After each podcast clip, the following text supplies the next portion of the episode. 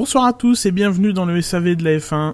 Nous sommes le mardi 11 février, il est 19h et euh, je suis accompagné de Fab. Bonsoir Fab. Bonsoir. Alors si, nous, si nous intervenons euh, avant même le générique de l'émission, c'est pour vous introduire une émission qui est enregistrée euh, ce dimanche 9 février dans l'après-midi et qui pendant la post-production a vu a, vu de nouveaux éléments éclore entre guillemets qui contredisaient un petit peu ou enrichissaient les discussions qu'il y avait dans l'émission précédente. Donc juste une petite note pour vous dire qu'avec Fab, nous interviendrons euh, pendant le cours d'émission pour euh, rajouter euh, ces nouvelles informations, ces nouveaux éléments. Voilà, bonne écoute.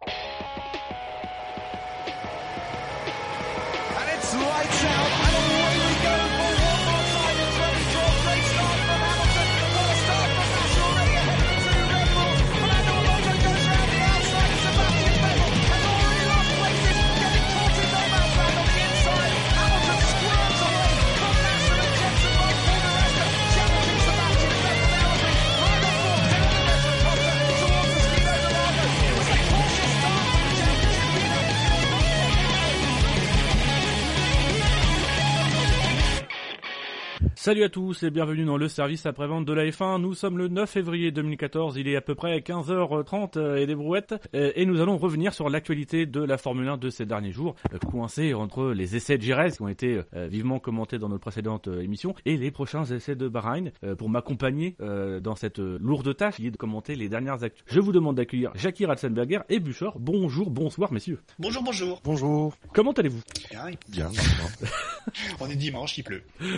oui, même même au-delà de la Picardie, il pleut. Ah, ah même dans le sud, il pleut. même dans le sud, il pleut. Ah, ah mais c'est la fin du monde alors.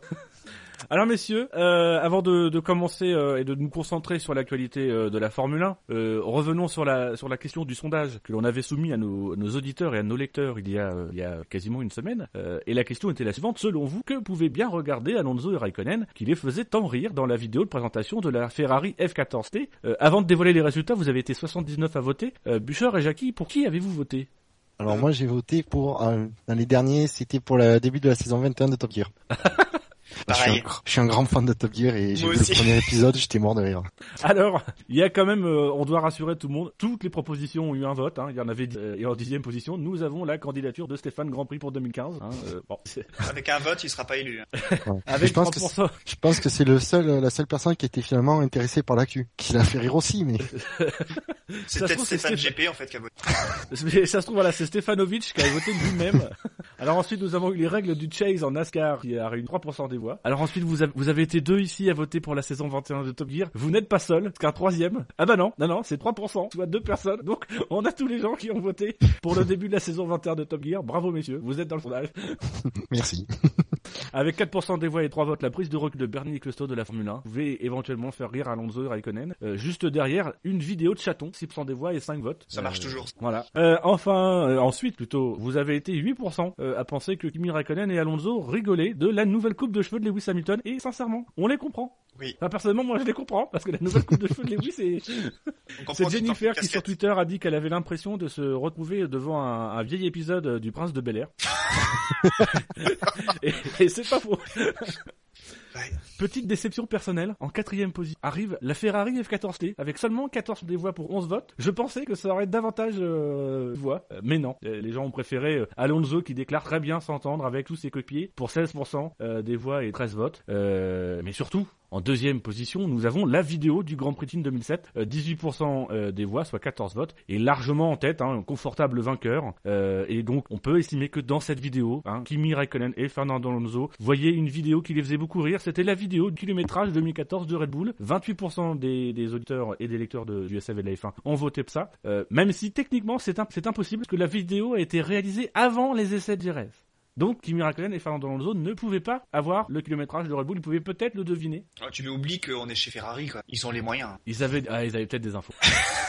je pense que le sondage, ils ont, les, les, les gens ont répondu aussi euh, que c'était, enfin, je pense que tout le monde a été surpris, voire, euh, j'allais dire choqué, mais euh, personne ne s'attendait à ce qu'ils en, qu'ils, fassent autant, aussi peu de, de kilomètres. C'est une équipe championne du monde. Renault, c'est pas la petite équipe de moteur Et pourtant, ils ont. Euh, et surtout, ce qui est très, ce qui est très surprenant, c'est qu'on découvre que Renault finalement n'était pas bien préparé pour cette saison 2014, alors que tout laissait à penser dans leur communication. Ils avaient présenté le moteur il y a quasiment un an. Et ça a été les premiers à faire écouter le bruit du moteur. Tout laissait penser euh, que Renault était prêt, qu'ils avaient tout ce qu'il fallait. Et aujourd'hui, en fait, on découvre que tout ça, c'était finalement vraiment que de la com, euh, que déjà sur les bancs d'essai, ils avaient eu rencontré des petits problèmes, que visiblement, ils n'ont pas réussi à mobiliser les écuries et harmoniser euh, euh, la, la, manière dont le, dont le moteur est intégré au sein de leurs écuries clientes pour avoir quelque chose de, de, de fiable, avoir des, analyses et des routes communs. Là où, par exemple, on sait que chez Mercedes, on a plus ou moins essayé d'harmoniser l'intégration du moteur dans le châssis des écuries clientes pour euh, que chacun puisse avoir un point de repère identique. Euh, là, par exemple, chez Renault, on sait que apparemment Lotus n'a pas la même intégration au châssis que euh, sur la Red Bull pour son moteur. Donc, donc voilà. Finalement, c'est c'est l'échec d'une communication qui a cherché à nous faire croire qu'ils étaient prêts, là où visiblement ils ne le sont pas. Hmm, je suis pas tout à fait d'accord. Je pense qu'ils étaient prêts avec le moteur sur le banc. Et je pense que c'est effectivement le point sur l'intégration. On sait que Red Bull euh, est particulièrement juste dans l'intégration du moteur dans le châssis pour optimiser euh, derrière euh, l'aérodynamique. ça, ça on l'a toujours su, hein, même depuis des années, même avec l'expérience du, du, du, V8 Renault. Euh, après, est-ce que, comme ça concerne toutes les équipes euh, qui motorisent, est-ce qu'ils n'ont pas défini des règles euh, pas si strictes hein, pour l'intégration et du coup, euh, forcément, les écuries sont allées au bout de ces consignes d'intégration et ça pose un problème? Je sais pas. Après, euh... moi je sais pas comment Renault est considéré par Red Bull. Est-ce que c'est juste un prestataire, de, un fournisseur de moteurs, ou c'est un vrai partenaire, ou, où ils sont main dans la main? J'ai pas l'impression qu'on est dans ce cas-là. Euh, je pense plutôt que Red Bull le considère comme un, un, prestataire. Ils doivent fournir un service. Ils ont, ils payent et ils considèrent qu'ils payent cher pour un service euh, qui aujourd'hui n'est visiblement pas rendu. Alors euh, je pense que on va beaucoup en entendre parler. Déjà quand ça allait à peu près bien avec Renault euh, l'année dernière et l'année d'avant, euh, ils se n'est pas pour les tailler. Là, je pense que si à Baragne, une solution n'est pas trouvée, ça va dégommer sec. Mais à Bahreïn, ça va aussi dépendre du fait de, de ce qui se passe dans les autres écuries Renault. Euh, si on a Lotus qui tourne bien, et qu'on a Caterham aussi qui tourne bien, et qu'on a Toro Rosso euh, qui, qui, fait de bons essais, et qu'il y a que Red Bull qui a des problèmes, là Red Bull ils pourront pas accuser Renault parce qu'en face il y, y aura d'autres équipes. Euh, si c'est encore une catastrophe pour toutes les écuries Renault, là effectivement Red Bull pourra taper, mais ce sera pas la seule à taper. Je pense que Lotus aussi va taper sur Renault et compagnie. Ça on va peut-être en parler après. Oh, tu veux, tu veux, tu veux déjà qu'on passe au, au, premier gros sujet? Non, non, non, mais euh, je, je préfère me, me, me, restreindre pour ne pas euh, dire ce que j'aurais à dire sur Lotus. Alors justement, on va, on va parler de Lotus. Hein. Euh, une fois n'est pas coutume, ne participe pas aux essais, mais fait l'actualité. Euh, ils ont fait euh, l'actualité cette semaine en, en, en teasant à mort euh, sur la présentation de leur voiture. Enfin plutôt sur, c'est-à-dire que tout le monde a pensé qu'ils allaient présenter leur voiture le vendredi 7 février. Finalement, ils ont dévoilé une vidéo, en plus d'une photo de leur museau en réel. Hein. On affirme bien qu'ils sont partis sur une, sur une, sur un museau avec deux bouts de points, même si techniquement il y a pointe que la longueur des museaux n'est pas la même. mais voilà, ça confirme bien le, le, le choix technique pris par Lotus, la conviction qu'ils ont que c'est une solution légale dans l'esprit, enfin dans le dans la lecture du règlement, euh, mais toujours pas véritablement d'aperçu d'un monoplace qu'on on verra en vrai euh, probablement euh, que d'ici Bahreïn. On a vu on a vu une photo où on la voit, on va dire. On voit juste l'empattement, on voit pas le nez, on voit pas l'arrière. On la voit de côté, on voit surtout la livrée qui a changé, mais pas grand chose en fait. C'est un peu du c'est un peu du tag de ce que tu pour moi. C'est c'est bien fait par contre. Euh, là on voit la vidéo, ils ont ils ont pas forcément beaucoup d'argent, mais quand il s'agit de modifier une ancienne Lotus, ça doit être une E20. Euh, alors c'est juste modifier une ancienne Lotus pour tirer une caravane. Là ils ont de l'argent parce que c'est un peu le, le morceau de toit de la semaine de Lotus, le joli com de la semaine de Lotus. Ils ont donc révélé une, ils ont dévoilé une vidéo euh, qui euh, marque la, la rentrée des classes de pilotes, Romain Grosjean et Pastor Maldonado. Une vidéo assez amusante que vous retrouverez sur le USF, où l'on voit donc Romain Grosjean dans sa Lotus en train de tracter une caravane, belle caravane d'ailleurs, où se trouve Pastor Maldonado avec énormément de clins d'œil aux sponsors, euh, des clins d'œil aussi euh, aux lapins euh, de l'année dernière sur le fameux tweet avec les deux lapins en train de bouquiner. voilà donc encore un, joli coup qui montre l'efficacité du, du, community manager de, de Lotus. Ouais, pour ça c'est vraiment pour moi les meilleurs. C'est en communication c'est les plus forts. Quoi. Ben moi je je suis pas d'accord parce que la, communication de Lotus dans un moment où on ne sait pas si la voiture va arriver, moi j'ai toujours un doute sur le fait qu'elle soit là en Australie. Hein. Je, et je pense que si j'étais un investisseur, si j'avais euh, plein d'argent euh, prêt à investir, euh, je n'investirais pas parce que je sais pas à quoi ressemble cette voiture, je sais pas ce qu'il y a, je, je sais rien. Euh, quand on monte des choses, on monte des caravanes avec des vieilles voitures. le volant, ils ont montré l'intérieur du cockpit avec un un sticker E22 dessus. le volant, c'est un volant de l'année dernière. Enfin, je veux dire, il y a plein d'éléments qui font que c'est c'est très, enfin, plus bah, tous ceux qui sont partis, qui fassent, qui veulent faire venir Whitmarsh à la place de de Boulier ou, Olivier Canel. Voilà, je, veux dire, il y a un moment où il faut qu'on ait une voiture. Là, ils ont tourné deux jours à, à RS. Euh, il n'y a aucune photo probante, on va dire, de, la voiture. Ça, ça, ça, ça, il y en a jamais. Hein. Mercedes avait fait pareil à Silverstone, il n'y avait pas eu de photo, c'est après coup, ils ont révélé une, ils ont dévoilé une vidéo où là ça avait été filmé de bord de la piste, de la voiture en train de tourner, mais c'est après qu'il y a eu les essais de Jerez. Mais souviens-toi quand il y avait... on aura les images que. Non non, il y a toujours, il y a toujours des gens, il y a toujours des gens qui filment. Euh, souviens-toi quand quand il y a eu euh, Hamilton qui avait dit qu'il était à Los Angeles et en fait il était à Barcelone en train de tourner.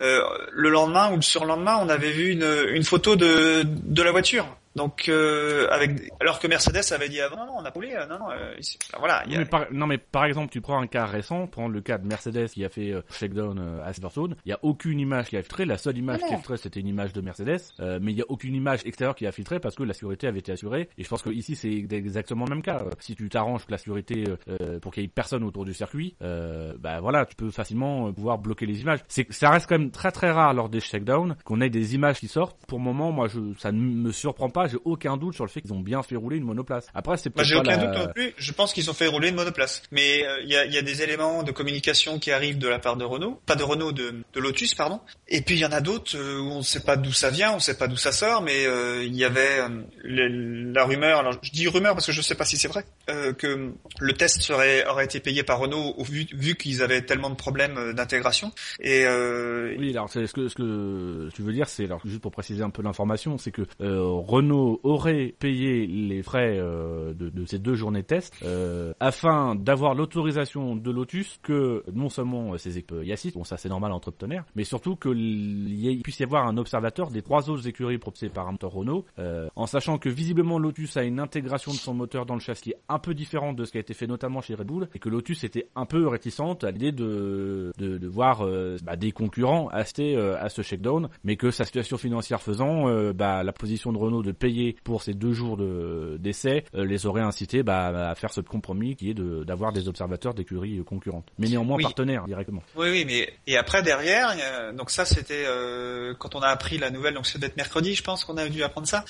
Et jeudi, donc ils ont roulé jeudi et vendredi, non vendredi et samedi.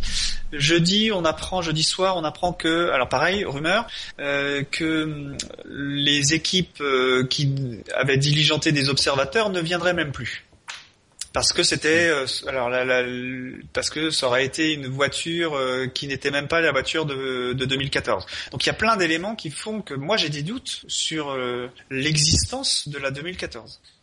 Bah, c'est vrai qu'il y, a quelque chose qui est, qui est bizarre dans la communication Lotus, c'est qu'ils communiquent beaucoup sur leur saison, mais euh, enfin, si, si t'as une voiture, que t'as un museau, que t'es prête à la faire rouler, pourquoi pas en profiter des, essais, des essais de GRS pour pour la montrer? Dans la mesure où de toute façon, ta solution technique, le museau à double pointe, tout le monde la connaît maintenant parce que tu l'as révélé euh, au mois de janvier, euh, que t'as déjà montré une vue qui qui montre l'arrière de ta monoplace, qui est plutôt bien travaillée sur les images qu'on a pu avoir. Donc tout ça, ça a déjà été épluché par tes rivaux. Voilà, je trouve que c'est vrai qu'il y a une il y a une sorte de de volonté de la part d'étirer le buzz, continuer à faire le de cultiver un peu cette code de sympathisons auprès, des fans, mais ça commence à traîner en longueur et effectivement ça commence à devenir alarmant alors que techniquement il semblerait qu'il n'y ait plus rien qui freine euh, la présentation de la monoplace, la présentation des pilotes. et pourtant il n'y a rien de fait. C'est pareil, c'est que de la com. Dire qu'ils ont, ils ont bouclé leur budget, dire qu'ils ont ils ont euh, ils ont une voiture qui est prête, tout ça. Euh, moi j'ai pas vu la voiture et je pense qu'on est on est plein on est plein à, à se à s'être demandé, je pense. Hein. Tu, tu nous diras Bouchard, mais euh, comment ça se fait qu'ils ont pas présenté la voiture euh, à 17 h Alors moi justement il y a une, un, élément, c'est euh, la présentation de la voiture. Justement, je pense qu'il repousse au plus tard possible, hein, parce que faut pas oublier que ce qu'on a vu de la voiture, c'est pas des photos, c'est des images de synthèse. alors peut-être, ouais. mais alors c'est un rendu à l'image de synthèse, donc peut-être que c'est pas le, c'est pas le rendu de la voiture définitive, qu'il montre l'idée globale de la voiture, de l'idée à deux points, tout ça, et que par contre la, la, voiture elle-même a encore quelque chose, des améliorations qui veulent peut-être garder pour le jusqu'au dernier moment pour éviter que les, les autres équipes ne n'aient le temps de copier euh, la solution parce que c'est peut-être un truc révolutionnaire, j'en sais rien. Il y a peut-être ça aussi. Faut pas oublier qu'on est en F1, que des solutions techniques très originales qui, euh, euh, on l'a déjà vu, hein, des, des, des, des, écuries qui ont présenté des monoplaces de, en fait de l'année précédente avec juste le, le museau ou les, les pontons approximatifs. Tu penses pas justement que ça aurait été quelque chose de mieux à faire et de plus rassurant, notamment au regard des, des sponsors et d'éventuels partenaires, que de présenter une monoplace, quitte à mettre un petit peu d'argent euh, dans la fabrication de faux éléments en plastique, etc., euh, plutôt que de faire ce qu'ils sont en train de faire en ce moment, c'est-à-dire dépenser malgré tout de l'argent pour adapter une Lotus E20 pour qu'elle puisse tracter une caravane, euh, pour faire des, des, des, des, des, tournages qui sont très sympathiques, mais qui finalement, pour le moment, n'ont que le but de faire le buzz sans rien dire de ce qui, de ce qui est véritablement Lotus actuellement. Je pense pas que la modification pour le pour la vidéo virale soit soit si chère que ça, mais. pour rééquilibrer quand même, parce que je, bon, je pense quand même qu'ils vont être là, euh, même si j'ai toujours le doute. Mais ils ont euh, cette semaine, ils ont quand même annoncé qu'ils allaient, euh, que donc la a confirmé que Lotus était et une autre équipe, je sais plus laquelle, Marussia, je crois, ouais, était confirmée comme les, les dernières équipes inscrites sur le championnat du monde. Donc c'est quand même un, un, signe aussi fort quand même qui qui seront là. Mais je sais pas dans quelles conditions. Et pour revenir sur ton argument de, ils ont les éléments techniques euh, qui veulent cacher. Alors je sais qu'on est dans la F1, hein, il, y a, sûrement des, choses dans, toutes les équipes qui sont qui amènent plus ou moins de performance. Mais je pense que chez Lotus, il y a eu tellement de gens à partir que tous les éléments, on va dire euh, top secret qui amènent de la performance sont déjà enfin, sont déjà su des autres. Et je ne sais pas s'ils ont un, un, un, vrai intérêt à cacher. Euh, alors, continuer à faire le buzz, c'est bien parce qu'ils continuent à rester sympathiques et tout ça. C'est c'est vrai que c'est une vidéo marrante, mais euh, bon, euh, voilà, c'est. Je, je, je, trouve ça triste quand on est. Euh, enfin, ça me fait penser. Enfin, je, je c'est peut-être choquant ce que je veux dire, mais ça me fait peut-être penser à une, une société qui, qui fait faillite et qui continue à dépenser de l'argent. Je sais pas s'ils sont ils ont ah. toujours euh, de, des problèmes de, de financiers, j'en ai aucune idée, euh, c'est pas mon problème. Mais euh, on sait que de, pendant deux ans, ils ont eu des soucis en fin de saison. Euh... Mais on sait, que on, sait surtout que c'est une équipe qui a eu, qui depuis deux trois ans vit au-dessus de ses moyens. Voilà. Et, et, là, clairement, ils sont en train de faire des dépenses, ils sont en train d'avoir une gestion de leur équipe qui est dans la lignée de ce qui était fait, c'est-à-dire qu'on on, on, en voit beaucoup dans les yeux, euh, mais euh, finalement, il y a assez peu de choses de concrètes de réaliser. J'ai envie de dire que euh, ils essayent de pousser, le, à mon avis, la communication jusqu'au bout, que ce sera Bahreïn, ce sera Bahreïn qu'on verra la vraie voiture. En tout cas, je l'espère même si j'en suis quasiment sûr. Mais euh, oui, il y a toujours ces, petits, ces petites probabilités, euh, ces petits doutes qui sont, euh, qui sont toujours là et qui sont pas rassurants. Ça c'est sûr. Mais je pense que c'est euh, après euh, oui je suis d'accord euh, pourrait pourrait ils auraient dû peut-être présenter la, la, voiture plus tôt. Mais après pour les pour les questions des, des sponsors et les partenaires je pense que c'est facile hein, de rassurer de dire non non vous t'inquiète pas on a la voiture on peut même à la limite leur leur la leur montrer à eux en disant non non on a bien la voiture on joue juste le, la, la com et on veut le dévoiler au plus tard la, la vraie voiture pour des solutions techniques je, mais je sais pas on verra j'ai envie de dire on verra vraiment à Bahreïn, ce qu'il en est. Alors, euh, du côté de, de, Lotus, on a, on a eu euh, une information euh, mise en avant cette semaine par le journal L'équipe, qui faisait de Olivier Kennel, ancien directeur de la compétition chez Peugeot et Citroën Sport, avec les succès qu'on connaît à la fois en, en, endurance Peugeot, même ça pas le succès énorme, mais il y a quand même eu de la réussite. Et, et surtout avec Citroën en, en rallye, il semblerait qu'il soit aujourd'hui en tête de liste des, des, des potentiels remplaçants d'Éric Boulier chez Lotus euh, face notamment à Martin Whitmarsh dont le nom circule depuis euh, quasiment le départ de de d'Éric Boulier. Non, depuis l'arrivée de Ron Denis, on va dire. est-ce que est-ce que vous ça vous semble Olivier Canel être une bonne solution? Est-ce que ça vous semble euh, et surtout c'est la grève de quelqu'un d'extérieur Est-ce que ça vous semble bien? Moi je sais que c'est j'en ai parlé dans les précédentes émissions. Je pense que c'est très difficile de, pour un team manager de réussir dans une autre écurie Formule 1, euh, ce qui serait le cas par exemple s'il choisissait Martin Whitmarsh. Par contre, c'est bien d'avoir quelqu'un qui vient de l'extérieur et donc moi je pense plutôt qu'il va qui que c'est une bonne chose pour Lotus que d'être sur la piste d'Olivier Kennel. Mais vous, qu'est-ce que vous en pensez? Il est moins cher que Whitmarsh. Ah, c'est pas, sûr. Pas forcément. Ah, si. Apparemment, ça, ça, ça, ça, tique pour Whitmarsh à cause du salaire. Ce qu'on peut ah, comprendre, hein, il, est chez McLaren, euh, voilà, c'est une grosse équipe. Euh, c'est surtout que Lotus n'a pas les moyens. Bah voilà. Mais c'est peut-être aussi un moyen pour Lotus de dire, écoute, Martine, euh, nous on a aussi d'autres personnes. baisse ton salaire, sinon tu, tu, tu, tu quittes la Formule 1 comme, comme d'autres l'ont quitté, quoi. Oui. Après, euh, sur l'aspect, euh, j'ai envie de dire, euh, Whitmarsh, il a quand même un gros avantage, à mon avis, par rapport à, Kennel, c'est que il, vient de la Formule 1, donc c'est un monde qu'il connaît. Il connaît la politique de la Formule 1. On sait que c'est pas négligeable comme comme point pour un, un directeur d'écurie. Après, Kennel, effectivement, il a la, il a beaucoup de réussite. Euh, comme on dit, comme j'ai lu dans un article, il sait travailler avec un petit budget, euh, parce que mine de rien, euh, en, pour les 24 heures du Mans, euh, Peugeot avait pas le, le, gros budget que pouvait avoir Audi en face. Ouais, mais, euh, il y a quand même de l'argent. Hein. Je dis pas qu'il y avait pas d'argent, mais c'est comme en, F1, si on compare une écurie qui a un budget de 150 millions et une, écurie qui a un budget de 300 millions. Alors, Olivier Kennel, il, il vient de l'endurance, mais il y avait quand même pas mal d'argent dans l'endurance. les, les gens en endurance euh, on dit que les budgets sont moindres. Euh, ils sont, c'est vrai, bien moindres que la F1, mais c'est surtout du fait qu'il y a moins de monde. En F1, euh, je crois que c'est 400 ou 500 personnes qui y a chez Red Bull. C'est pas le cas, même chez Audi et donc chez Peugeot non plus. Donc je sais pas s'ils sont 200. faut, faut, faut voir ça au nombre de bonhommes qu'il y a, de, qu'il y a dans l'équipe. Et euh, moi, je pense que c'était déjà une grosse écurie euh, à l'époque. Hein. Euh, mais Olivier Canel, moi, j'ai jamais accroché la manière dont sa gestion d'équipe m'a jamais paru très très limpide en fait. C'est sûr que par rapport à Boulier, qui, est, qui était transparent, Canel, c'est pas du tout le cas. Hein. Ah, mais je suis, après, je suis d'accord. Je dans la façon de, de, de gérer une écurie, le passé de Canel pour moi ne joue pas en sa faveur. Je préfère Whitmarsh de ce de ce point de vue-là.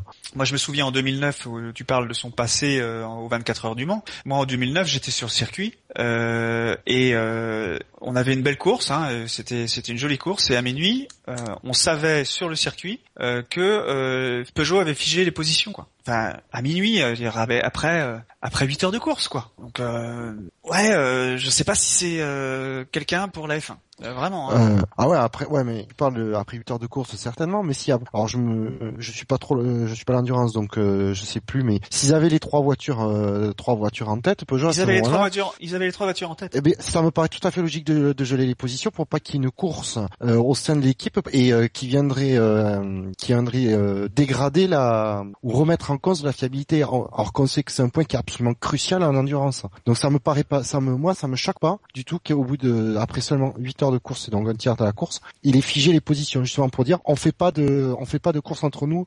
La l'objectif c'est de gagner et donc on veut pas remettre en, on veut pas attaquer la, la fiabilité. Moi ça me choque pas. En sachant, que cette année, euh, en, sachant, que cette année la donne technique va être quand même très importante avec on l'annonce une pluie d'abandon etc lors des premiers grands prix et en sachant que dans le cas de Lotus euh, ils ont quand même deux pilotes euh, qui ont des caractères qui ont, qui ont un passif euh, qu'ils ont un pilote notamment par Samuel Donado qui ses coéquipiers lui il peut leur marcher dessus, ça dérange pas. Euh, quoi tu me diras, oh, Grosjean est un peu plus tendre, euh, même plus tendre. Euh, avoir quelqu'un qui a cette autorité, cette manière pour euh, imposer une décision, et surtout qui est neutre, euh, ce qui n'était pas le cas Boulier. Boulier n'était pas complètement neutre parce que ça reste quand même un proche de Grosjean, qui est neutre, qui pourra euh, imposer au pilote et taper du poing sur la table, et qui a quand même cette autorité, une autorité un peu un peu nécessaire à la fois en l'extérieur parce qu'il a réussi malgré tout à l'extérieur à gagner des choses et qu'il n'est pas non plus perverti en Formule 1 par par d'autres équipes, etc. Il ça serait quelqu'un de tout nouveau en Formule 1 il peut avoir cette autorité et cette capacité à tenir cette équipe et notamment à tenir ce duo de pilotes qui peut potentiellement poser des problèmes à Lotus cette saison.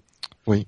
Oui, parce qu'on a vu que Whitmarsh, euh, il avait du mal à se faire respecter. On pense notamment à quand il avait euh, Hamilton et Alonso. Mais bon, effectivement, peut-être que Kennel, pour euh, pour dans la situation euh, typique de 2014 avec ce duo de pilotes, serait peut-être le mieux. Surtout que comme tu dis, venant de l'extérieur, en fait, il arrive avec un œil euh, nouveau et, et détaché complètement justement d'un passif en Formule 1. Alors sur euh, sur Lotus, euh, il faut quand même noter que la communication de Lotus se prend euh, se prend parfois des, des, des, des, jolis exploits en termes de buzz, mais se prend aussi des fois les pieds dans le tapis et on en a eu un bel exemple ce week-end à l'occasion de l'ouverture des Jeux Olympiques. Vous n'aurez pas échappé, les Jeux Olympiques ont commencé ce vendredi. ils ont lancé un tweet qui souhaitait donc des Jeux Olympiques victorieux à tous les athlètes et qui était assorti d'une d'une photo montrant deux hommes en train de s'embrasser. Alors il est nécessaire quand même de, de, redonner un peu le contexte. Hein. En Russie, on a euh, promulgué, enfin, le gouvernement a, a, plus ou moins entamé une lutte contre la propagande homosexuelle, notamment à l'encontre des mineurs, et euh, a notamment plusieurs fois, euh, au cours des précédents mois, euh, averti qu'il fallait pas de propagande homosexuelle lors ces JO. faut rappeler également, pour faire un petit peu d'historique, que jusqu'en 1993, l'homosexualité était considérée comme un crime en, en, Russie, et que jusqu'en 99, c'était considéré comme une maladie mentale. Donc, Lotus est venu un peu communiquer et faire un, un trait d'humour ou, voilà essayer de, de position que à titre personnel je jugerais courageuse, une position de prendre position sur cette question-là en pleine visibilité que c'était le moment de la cérémonie d'ouverture des JO, mais dans la mesure où Lotus il manque un peu d'argent à passer un partenariat avec Yota Devices, une société russe qui aurait notamment pris pourcent des parts Curie. c'est visiblement mal passé au point que Lotus sur Twitter a dû se fendre d'un tweet d'excuses après avoir euh, le fameux tweet où il souhaitait bon courage aux athlètes. Euh, donc euh, voilà, petit petit petite erreur de communication que, que pour un service pourtant pour un community manager et un service de com de Lotus sur Twitter qu'on n'arrête pas de, de, couvrir de louanges. C'est vrai que ils se trompent rarement en, communication Lotus, mais là bah ils ont ils ont tapé à côté quoi. Alors, pas gagner à tous les coups. Hein. Justement sur le compte euh, Twitter, effectivement, euh, il précise, ouais, dans le, le message d'excuse, il précise que c'est un message non autorisé. Oui.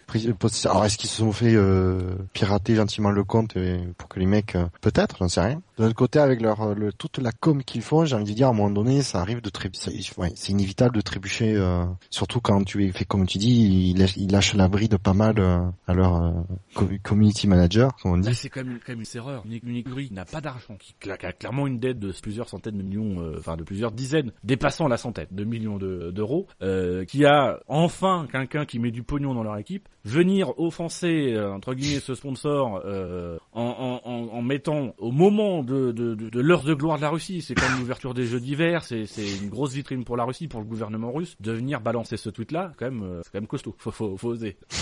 Oui. Donc là, pour le coup, moi, j'aurais tendance, je me dis, c'est soit vraiment ils sont, les mecs sont incompétents parce qu'ils ont quand même l'habitude de bien travailler leur truc, soit c'est ce qui me laisse à dire que c'est peut-être quelque chose aussi qui était calculé de leur part. C'est-à-dire que euh, ils avaient calculé dès le départ qu'en mettant ce truc-là, en le supprimant derrière avec Pani, bah ils auraient, euh, parce que tout le monde se dit, bah voilà, c'est effectivement c'est quelque chose que eux ils pensent, mais que voilà aujourd'hui euh, ils sont obligés de de, de, de s'auto de s'auto censurer et c'est aussi un message pour mon, une sorte de critique aussi de ce passe sur les droits des homosexuels, c'est-à-dire que finalement le, fait que derrière ils assument en disant on s'excuse, on n'aurait pas dû faire ça, c'était pas autorisé, c'est souligné quand même grossement, grossièrement le fait que on, on leur a demandé de le retirer, qu'il y a eu une pression sur eux qui retirent ce tweet. Qui... Donc on en a fait une, quasiment une affaire d'État de leur Donc c'est aussi peut-être euh, à, la fois ils avaient anticipé le fait que le tweet allait faire parler, mais que le, le démenti aussi euh, montrait que bah oui en Russie on n'est même pas on, a, on laisse même pas la liberté aux partenaires d'exprimer leurs opinions et de faire ne serait-ce qu'un trait d'humour.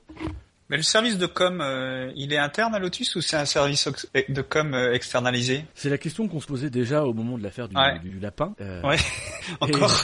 mais moi, sincèrement, je lance un appel si quelqu'un de chez Lotus nous entend et que euh, il connaît la personne qui s'occupe du terre et qui lui dise de, de, de nous contacter. nous, on le veut dans l'émission. On, on, est prêt à lui à masquer sa voix, tout ce qu'il veut, mais on le veut dans l'émission parce que c'est vrai que cette communication de Lotus, elle est, elle est assez extraordinaire parce que ils sont, ils sont clairement aujourd'hui en termes de communication ils sont sur une autre planète. On, voit qu'il y a des équipes qui essayent un peu de, de, de prendre de prendre l'aspiration de Lotus. On a vu dans les présentations vidéo des vidéos un peu décalées, euh, un peu un peu plus amusantes. On voit euh, bon Red Bull est un peu habitué. Euh, Ferrari a essayé dans sa vidéo de présentation à faire des trucs un peu un peu décalés. C'est pour ça qu'il rigolait Fernando et le le dernier en date, c'est quand même la vidéo de, de Mercedes qui est juste mais risible où on on interroge Nico Rosberg et Lewis Hamilton sur les et ils font semblant de découvrir l'échange 2014 en jouant extrêmement mal. C'est là que j'ai découvert la nouvelle coupe de Lewis. que jusqu'à présent j'avais vu qu'avec une casquette. Oui. Faudra lui dire qu'il faudra qu'il garde la casquette. Mais c'est vrai qu'on on, voit les autres essayer derrière et, et enfin moi sincèrement quand j'ai vu la vidéo de Mercedes, je me suis dit bon bah ils essayent de faire quelque chose de fun mais mais c'est mal fait quoi, c'est pas naturel et euh, autant Maldonado est brillant dans la pub, dans dans la dans le spot Lotus là qui a été sorti vendredi, autant euh, Rosberg et, et, Hamilton mais sont pathétiques dans dans leur jeu et on leur demande de faire de paraître cool euh, alors qu'ils le, le sont pas dans la vidéo. Enfin, c'est catastrophique. La, vidéo Mercedes est catastrophique. Ben oui. Qu'est-ce que tu vas arriver à faire? Je pense à, Ferrari et, et, Mercedes. Qu'est-ce que tu veux qu'ils arrivent à faire des vidéos cool quand leur service de communication est coincé à ce point-là? Donc euh... Lotus a aussi une liberté parce que en dehors de Lotus, il y a, y a, rien. Ça n'engage que même. Leur communication n'engage que l'écurie. Euh, là où Mercedes, Ferrari, par exemple, leur communication, elles engagent des institutions. Ferrari, c'est quand même une institution, c'est quand même un constructeur historique. Mercedes, euh, ils ont un passé plutôt prestigieux, donc ils doivent essayer de s'adapter à la modernité qui est effectivement d'avoir des vidéos, d'être un peu décalé, etc. Mais en même temps, ils doivent quand même garder une, une, certaine aura, une certaine image et ne pas s'abaisser au niveau de Lotus entre guillemets, euh, qui est de faire du buzz et compagnie. Donc euh, c'est ça aussi, c'est qu'il faut qu'ils arrivent à trouver le bon équilibre entre une communication traditionnelle qui va être bien contrôlée et une communication un peu plus un peu plus libre à la Lotus, euh, mais pas trop libre parce que voilà, Lotus, ils font ce qu'ils font avec le, sur la question des, du, des droits aux homosexuels en Russie. Bon, ça engage que eux, ça les engage eux par rapport à leurs partenaires, mais ça engage pas toute une entreprise derrière. Mercedes et Ferrari font ça. bah pour Mercedes et Ferrari, la Russie c'est un marché. Pour Lotus, la Russie c'est pas un marché. Donc c'est ça aussi. Lotus, que Lotus, GP, c'est pas une, c'est pas un constructeur. Voilà, ils peuvent se permettre des choses que, que ne peuvent pas forcément se permettre les autres. Oui, c'est vrai que c'est c'est une eux c'est une liberté euh, de ce point de vue-là, ça c'est sûr c'est peut-être Lotus, on va dire le Lotus qui fabrique des voitures, qui va peut-être interdire à Lotus d'utiliser son, son nom. Euh, ah, plutôt ça, en fait. Ça j'aimerais bien le pourrait, voir. Qui pourrait arriver. Non mais bon, si je crois qu'en Lotus n'a pas forcément besoin de Lotus pour avoir des chiffres de merde. non, c'est surtout que ça me ferait rire qu'après des années où, euh, où euh, l'écurie de F1 euh, euh, garde le nom Lotus gracieusement sans me faire payer, euh, alors que justement le, le constructeur Lotus est désengagé. en fait, c'est une rupture de contrat je pense qu'ils ont fait euh, ils ne paient plus euh, le, le, sponsor parce qu'en fait ouais, Lotus, ils ont juste un accord parce que ça permet de ça permet de garder le nom Lotus ça permettait à, à, à l'écurie Lotus de ne pas perdre l'argent euh, des droits commerciaux oui, oui, parce que ouais mais après ils pouvaient changer le nom de l'équipe hein. mais s'ils changent le nom de l'équipe ils perdent justement ils peuvent pas toucher non ils pouvaient, ils pouvaient ils pouvaient mettre deux noms par exemple Lotus Génie oui, après changer. Euh... Et après l'année suivante, génie. Ouais. Mais ils, ils gagnent plus avec Lotus Image, ah, en sur oui, l'image Lotus et, et, clairement aujourd'hui, voilà, ils veulent se mettre dans la continuité de l'écurie Lotus que du constructeur. C'est aussi une, une, image de marque pour eux. Il n'y a pas que Lotus, c'est souvent très drôle, mais c'est les gens disent ouais, ça fait de la grâce pour Lotus. Oui, enfin Lotus, l'écurie de Formule 1, est très content de pouvoir utiliser le nom Lotus ah. parce que ça, ça, renvoie à un imaginaire. Il y a une partie des fans aussi qui s'identifient à Lotus parce que ce nom Lotus les, les fait rêver et, le retour de Mirakonen avec Lotus y a contribué. Euh, voilà, c'est c'est un nom qui ronfle en Formule 1. Génie, ça fait ronfler personne. Enfin, oui, ça fait ronfler, mais ça ronfle pas.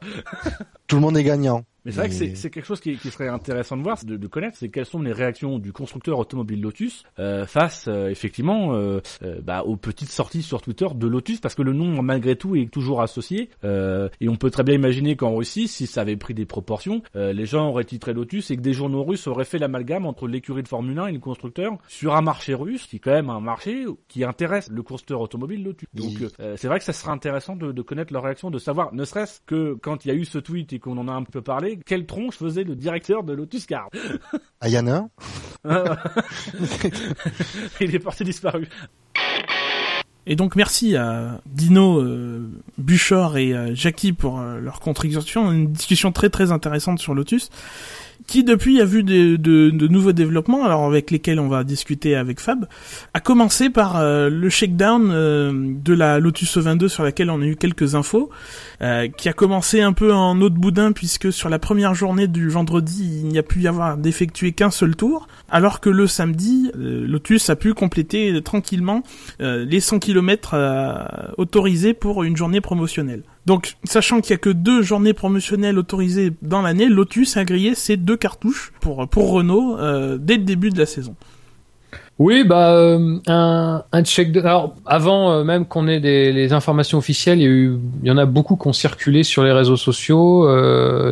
alors le problème, c'est qu'elles étaient très partielles. on avait un commentaire de, James Allen sur son site internet qui avait été repris par un certain nombre de sites internet qui faisait état donc du fait que la Lotus n'avait bouclé qu'un tour, alors sans aucune autre précision. Euh, puis après, on a eu, c'est vrai, des informations plus rassurantes pour Lotus qui euh, qui venaient de, de, Craig Scarborough et de Bianca Garloff, euh, qui faisaient état justement d'une journée du, du samedi bien meilleure, ce qui s'est confirmé donc. alors effectivement, oui, ils tapent dans leur dans leurs deux journées. Euh, mais j'ai envie de dire, euh, c'est euh, alors c'est vrai que la première journée leur a pas apporté grand chose visiblement, enfin si ce n'est la possibilité de, de travailler intensément sur la voiture. la deuxième journée en revanche c'est quand même à la fois rassurante pour eux qui malgré tout au bout du compte c'est un peu ce qu'on retiendra, même si c'est un peu réducteur de le dire, mais en deux jours on roulait plus que Red Bull et pour Renault parce que on, on va ça, mais c'est vrai que Renault a, introduit des, des améliorations, a introduit des nouveautés. on est passé sur une version nouvelle finalement du moteur suite aux essais de, de Rérez, du travail qui a été effectué sur le banc d'essai, qui s'est apparemment avéré concluant si on en croit les déclarations à la fois de Renault et à la fois des, responsables de Lotus présents sur place. Alors après, moi j'apporterai un bémol à ça, euh, c'est qu'effectivement, alors niveau fiabilité, ça a l'air euh, d'être bon, mais quid de la performance? Parce que si c'est pour faire 100 km, mais rouler euh, à 20 secondes des temps, euh, voilà, on n'a aucune info là-dessus, donc finalement, on pourra conclure sur les, les changements du moteur Renault euh, bah, qu'à Bahreïn d'ici euh, d'ici une grosse semaine, parce qu'on ne sait pas dans quelles conditions finalement ces, ces 100 km ont pu être effectués ce, ce, cette fin de semaine à, à, à Oui, oui, non, non, mais ça c'est sûr, mais euh, la, la, communication, même si on sait qu'elle est assez vissée, euh, assez euh, engoncée dans des, dans des, dans, dans, une certaine prudence, en tout cas d'une certaine, euh, comment dire, dans une certaine langue de bois, on sent quand même à la fois du côté de Gérard Lopez et du côté de, de Renault, quand même une assez grande satisfaction. C'est vrai qu'ils étaient un peu repartis entre guillemets la queue entre les jambes de Rérez la première fois avec bien plus de, de, de problèmes que de certitudes. Euh, là, alors c'est vrai qu'il faut faire attention parce que euh, on, on, les, le, les, ces événements promotionnels, comme les, comme l'appelle le, règlement sport, comme les appelle le, règlement sportif, restent euh, quelque chose de très euh, de très limité. Euh, c'est est... des vrais essais privés aussi. Enfin, c'est, je veux dire, c'est la FIA doit être au courant. Par contre, les médias et, et tout le microcosme de la Formule 1 n'y est pas n'est pas invité. Il y a très peu, comme l'a fait remarquer Dino pendant l'émission de dimanche. voilà, il y a très peu d'infos qui filtrent de, de ces essais. Oui, oui. Bah, bon, après, on pourra en rediscuter de, de ce, de ce, de ce point-là. mais, on va en euh, reparler. mais, euh, mais, mais euh, c'est vrai que euh, pour le, pour le coup, on est sur, enfin, on est sur quelque chose d'extrêmement limité. Bon, déjà en distance, hein, parce qu'effectivement, Lotus avait en gros 200 km à faire sur ces deux jours, hein, 100 km par jour. Euh, elle, les, elle est loin de les avoir fait le premier jour, visiblement. Le, deuxième jour, elle, est, elle, est, elle a tapé dans cette limite, ça équivaut à, peu près 22 tours euh, du, du, circuit de, de Rérez. On est sur des, euh, du roulage qui se fait avec effectivement des pneus, euh, qu'on va dire, de démonstration, en tout cas spécialement prévus par Pirelli euh, pour euh, ces événements promotionnels. alors après, effectivement, ça reste quand même quelque chose qui, malgré tous ces, toutes ces précautions, euh, parce que la FIA euh, doit aussi être au, être, être au courant de, de, de, du but et de la nature de, de ces essais. Euh, on est malgré tout sur quelque chose qui revêtait une valeur particulière et je, je, je, je redis ce que je disais tout à l'heure, la communication de Renault à ce titre-là est quand même assez essentielle à la fois pour prouver qu'on a introduit des améliorations qui sont des améliorations de qualité et qui permettent, enfin, en tout cas des améliorations de qualité qui ont qui ont solutionné les problèmes euh, un petit peu fondamentaux qui ont euh, qui, qui, ont euh, qui ont ralenti euh, le qui, qui, ont même laissé certaines voitures à l'arrêt lors des premiers essais, mais aussi parce que Renault euh, se défend dans ses déclarations d'avoir profité de ces essais comme comme d'une comment dire d'une phase de développement à part entière. Euh, et là, on sent bien la volonté d'ailleurs de se prémunir euh, face à d'éventuelles attaques euh, sur le sur le sur le règlement, parce que voilà, Renault dit bien que c'était vraiment une journée de validation, que on a fait fonctionner la voiture avec les systèmes basiques. Bon, alors après, on ne sait pas effectivement à quel rythme la voiture a roulé. Elle a sans doute pas roulé à un rythme très élevé, mais enfin, j'ai envie de dire que même si elle a pas roulé à un rythme très élevé, c'est déjà un progrès parce que à, à la voiture euh, déjà même à un rythme pas élevé, même au démarrage, avait des soucis. Euh, mais donc il y a quand même, il y a quand même, si on peut pas se réjouir hein, évidemment, et Bahreïn sera en, cela très important aussi parce que on sera pas du tout dans les mêmes conditions. Il y a quand même, on sent quand même chez Renault une une satisfaction, une, en tout cas une plus grande confiance euh, vis-à-vis des, des, essais à venir. Un petit soulagement. Hein. Ouais, ouais, totalement totalement. Euh, ce qui, euh, de toute façon, ne préjuge pas des problèmes de Red Bull qui sont un peu, un peu a priori plus séparés des problèmes de Renault. Enfin, c'est, à dire que, que Red Bull a ses problèmes, propres problèmes d'intégration à, à, corriger a priori pour être au niveau à Bahreïn aussi. Donc. Même si on se fait jeu de chez Red Bull évidemment de, minimiser ces problèmes euh, par l'intermédiaire de, Christian Horner. Euh, il y a quand même le jeu, hein, parce que bon, les, déclarations des uns et des autres qui renvoyaient la balle dans le camp, lui dit euh, très clairement, voilà, c'est problèmes, la responsabilité est partagée. Voilà, voilà, non, non, mais c'est vrai que c'est important. Et euh, après, après, ces essais sont sont quand même pour, euh, enfin, le roulage de Lotus, c'est quand même quelque chose qui qui tend à alors c'est pareil hein, la communication de Lotus est là-dessus euh, relativement vague euh, même si elle se veut euh, rassurante, c'est-à-dire que euh, les essais de Rérez ont presque été euh, volontairement évités, à en croire Gérard Lopez. alors évidemment, on peut douter de ça, hein, et je pense qu'on peut même clairement en douter, mais malgré tout, Lotus se tire très bien de cette de, de, cette passe parce que même si eux n'avaient pas des pneus de démonstration, même si eux avaient des avaient des pneus de démonstration, et même si eux étaient dans des limites de distance, au final, à, à euh, il y a eu de la pluie. Euh, donc déjà, on n'a pas pu beaucoup travailler quand on pouvait travailler sur des gommes euh, pour le sec, ce qui sera quand même la majorité des courses cette saison. et puis il y avait des pneus hiver, donc des pneus qui, étaient prévus spécialement pour les conditions froides de de Rérez et pas pour la saison à venir. Donc malgré tout, Lotus, en parvenant à, boucler ses 22 tours, qui sont vraiment pas grand chose, a quand même d'une certaine manière euh, perdu assez peu de temps euh, pour un coût minimal parce que même si euh, Lopez nous dit que ça coûte la même chose d'envoyer d'envoyer les, voitures à Rérez deux semaines plus tard que les autres, on est quand même sur quelque chose qui coûte moins cher en termes de, logistique et de et de disponibilité du personnel. Donc malgré tout. Et puis et puis surtout, enfin la rumeur veut que ce soit Renault qui ait pris à sa charge voilà les frais de ces de ces deux journées. Euh, donc, pour Lotus, ce serait même euh, neutre financièrement parlant, euh, ce qui leur ferait le plus grand bien.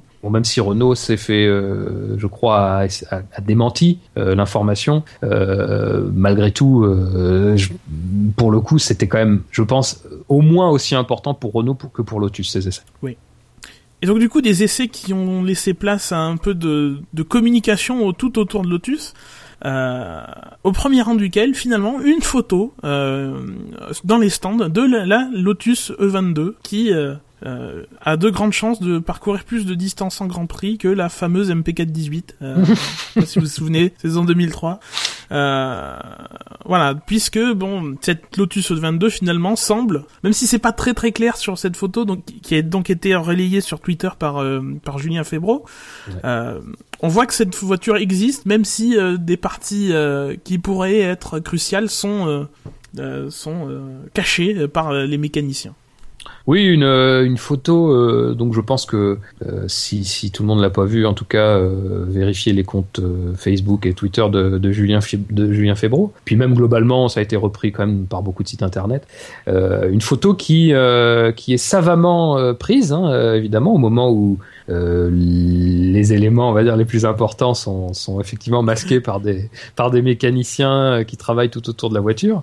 Euh, ce qui nous permet quand même, euh, alors si encore on en doutait après les premières photos d'avant euh, ce roulage, euh, qui confirment que la, que la Lotus est bien une, une voiture à deux cornes. Déjà, est bien une voiture, parce que... Oui, c'est vrai.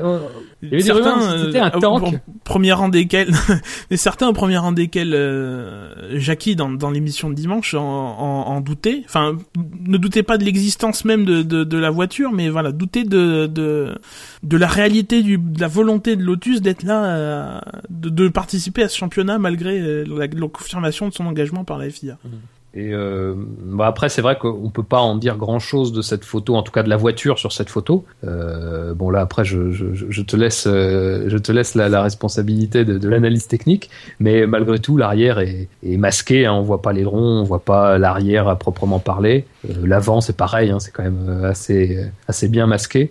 Alors, il semble, au vu des photos, que euh, la Lotus 22 disposait du fameux système de réduction de traînée, euh, le, euh, le, le, fameux device qu'ils avaient, qui se traîne depuis quasiment un an et demi quand même, de voiture en voiture, mais qui n'a jamais fait une seule course. apparemment, il était installé sur la, la Lotus 22. Donc, euh, en tout cas, il y a des éléments qui laissent à penser que c'est une possibilité euh, pour Lotus de réintroduire ce système, euh, si ce n'est à Melbourne ou à Bahreïn pour les essais, voilà, plus tard dans la saison, s'ils arrivent enfin après après 18 mois d'efforts à le perfectionner. Et euh, peut-être, euh, oui, euh, parler du fait que, que c'est Pasteur Maldonado hein, qui a roulé apparemment l'intégralité de ses essais, parce que c'est vrai qu'on on, peut lire que Grosjean a, a pris le, le, volant, mais je crois que ça n'a pas été le cas. Hein, visiblement, c'est en tout cas le communiqué de, de, enfin le porte-parole de Lotus n'a pas parlé de Romain Grosjean euh, sur les photos parce qu'il y a une photo qui sur laquelle on voit rien euh, où la voiture sort du garage. Effectivement, euh, c'est le casque de Maldonado, donc a priori c'est Maldonado. Et sur cette photo dévoilée par Infosport, c'est là aussi le casque de Maldonado, donc l'acclimatation, c'est aussi un moment d'acclimatation pour pour le pilote qui, nous dit-on, est déjà très bien intégré à son équipe et euh, très bien intégré à la caravane de, de la Lotus. oui. euh, et donc ce lundi, euh, patatras, nous avons plusieurs déclarations qui viennent sur, sur Lotus, à commencer par celle d'Olivier Kennel, euh, qui se dit euh, intéressé finalement par la, proposition de Lotus. En tout cas, il est en contact avec Lotus. Et si Lotus devait, euh, s'il devait être le choix numéro un de Lotus, ou en tout cas être contacté avec une proposition ferme pour devenir directeur d'écurie, accepterait les yeux fermés, entre guillemets, je cite, le poste. Je vous laisse écouter un florilège de, de ses déclarations sur Infosport Plus ce lundi. Effectivement, euh, je suis en contact avec euh, Gérard Lopez. La chance existe, mais à l'heure qu'il est, euh, je n'ai rien signé et par conséquent, c'est pour ça que c'est un peu tôt pour en parler. Bah, la Formule 1 reste la discipline reine du sport automobile. Et me concernant, après le rallye, l'endurance, la F1 ne peut pas me laisser indifférent. Je vous mets au défi de trouver quelqu'un qui ne serait pas intéressé pour s'occuper d'une écurie de Formule 1 et surtout Lotus avec la saison qu'ils viennent de faire. Très honnêtement, je ne les connais pas. Je pense qu'il y a déjà énormément de très grands professionnels, de très grands pilotes, Romain notamment, qui a montré l'année dernière que je pense que dans un délai relativement court, il a toutes les capacités à devenir et à postuler pour devenir champion du monde. Et par conséquent, euh, je pense que cette écurie est en train de, de bâtir tous les fondamentaux pour euh, bah, pour devenir une très très grande équipe et postuler pour les deux titres. Bah, Gérard, j'entretiens de bonnes relations avec lui. Euh, on était déjà en contact il y a quatre ans où euh, j'avais continué mon chemin avec Peugeot Citroën. Voilà, on se parle de temps en temps et et donc il m'a appelé euh, dernièrement et bah, ça fait toujours plaisir en tout cas si c'est pas surprenant. Depuis qu'on s'est croisés pour la première fois il y a quatre ans, on avait toujours eu l'idée de faire quelque chose ensemble. Et puis bah voilà, aujourd'hui ça se présente et Gérard s'est souvenu de ça et, voilà. Donc quelque part, euh, ce que je représente doit convenir à ce qu'il attend d'un responsable sportif. Donc euh, on va essayer, si ça se fait, de lui donner satisfaction. Et donc Fab, euh, t'en penses quoi toi personnellement? Alors déjà, juste je vais je vais je vais faire une petite parenthèse euh, communication. Ah oui, euh, parce, que c'est vrai que euh, alors ça rejoint la photo et les déclarations. Euh, on a quand même l'impression d'une et comme comme souvent j'ai envie de dire avec Lotus d'une communication qui est extrêmement bien orchestrée parce que nos nos nos confrères, disons-le, de F1i et euh, nos et, et, Infosport Plus, donc euh, qui, qui, appartient au groupe Canal Plus, sont, sont partenaires, euh, sont partenaires hein, au niveau médiatique. Et c'est vrai que la, la, journée de lundi a été marquée à la fois par une première exclusivité entre guillemets de la part de Pierre Van Vliet, donc qui travaille sur F1i. c'est de là d'ailleurs qu'est sortie la première information euh, le fait qu'Olivier Kennel, euh, lui, était intéressé parce que c'est vrai que ce qu'on avait eu auparavant, c'était des échos comme quoi peut-être il doutait vis-à-vis de son âge. Euh, lui, apparemment, vraiment, n'est pas, enfin, ça ne lui pose pas problème son âge.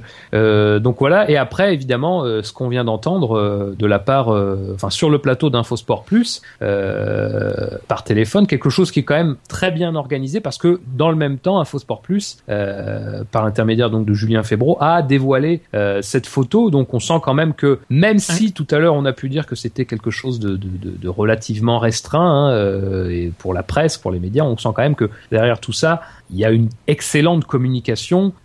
on en dit on en dit en tout cas, on en laisse voir le moins possible, on en dit le moins possible, mais tout ce qu'on dit est quand même pesé euh, et va quand même dans, dans un sens euh, qui est celui, euh, au moins pour Lotus, d'un check-down réussi, et du côté de Kennel, pour en parler, d'une d'un dossier qui a bien avancé, au moins de son côté, et puis au moins du côté de Lotus, parce que malgré tout, si lui se positionne de cette manière, c'est qu'il sait et il a été contacté dans ce sens-là, et, donc, c'est quand même une, excellente information de savoir que lui est intéressé et que du côté de Lotus, visiblement, en tout cas au moins du côté de Gérard Lopez, on n'est pas sur euh, euh, la recherche forcément de quelqu'un qui a une expérience et fin. Alors tu parles de Gérard Lopez qui lui aussi était euh, sur Info Sport Plus hier soir. eh bien écoutons ce qu'il a à nous dire et comme ça on pourra commenter ces deux discours de manière imbriquée.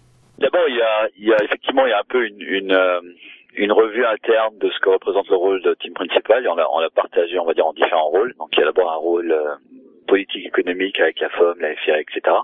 Euh, et ce rôle-là, il, remonte et il restera sans doute au niveau de, au niveau de la présidence, donc euh, à, mon niveau. Euh, et puis effectivement, il y a, il y a, un, il y a un aspect euh, contact avec la presse, il y a un aspect très important sportif, bien sûr, qui est l'aspect sans doute le plus important. Euh, et là, actuellement, on a une liste de, allez, on, certains diront quatre, moi je dirais trois, trois candidats avec qui on, on discute, mais, mais rien n'est fait. Euh, la seule chose que je peux pas vous cacher, c'est qu'effectivement, Olivier Quenel fait partie, euh, fait partie de cette liste-là. Que si je dis ce qui pourrait me séduire chez Olivier Quenel, il faudrait que je dise ce qui me séduit chez les autres aussi. Bon, voilà, c'est des profils un peu différents. Euh, dans le cas d'Olivier, c'est vrai qu'on se connaît, c'est vrai que quelqu'un qui a, qui a réussi au plus haut niveau. Et puis on a prouvé par le passé que euh, on n'est pas nécessairement à la recherche toujours de quelqu'un qui a de l'expérience et fin. Donc voilà, mais comme j'ai dit, il fait, il fait partie d'une liste, il, n'est ni plus avancé ni plus ni moins avancé à ce moment-ci que, d'autres candidats. Déjà, il faudra qu'on prenne une décision rapidement, tout simplement parce qu'on a on a des choses à préparer. Moi, je pense qu'au plus tard, d'ici d'ici une semaine, dix jours, on connaissait un peu la situation de, de, de Ross. Je pense que quelqu'un comme Ross, c'est euh, on peut apporter énormément à une équipe. Maintenant, on savait pertinemment que Ross ne ferait pas partie de, des, gens qui, euh, non pas qui seraient pas intéressés par Lotus, mais qui sont tout simplement plus intéressés par la F1. Ça aurait été intéressant d'avoir une discussion avec Ross euh, sérieuse, mais je pense que ça s'est jamais vraiment vraiment profilé. Donc voilà, Lopez est très clair sur euh, les, discussions autour du, euh, euh, poste de, team manager de, Lotus. Il y a trois noms sur, sa liste, dont fait partie Olivier Kennel et dont ne fait pas partie Ross Brown. Oui.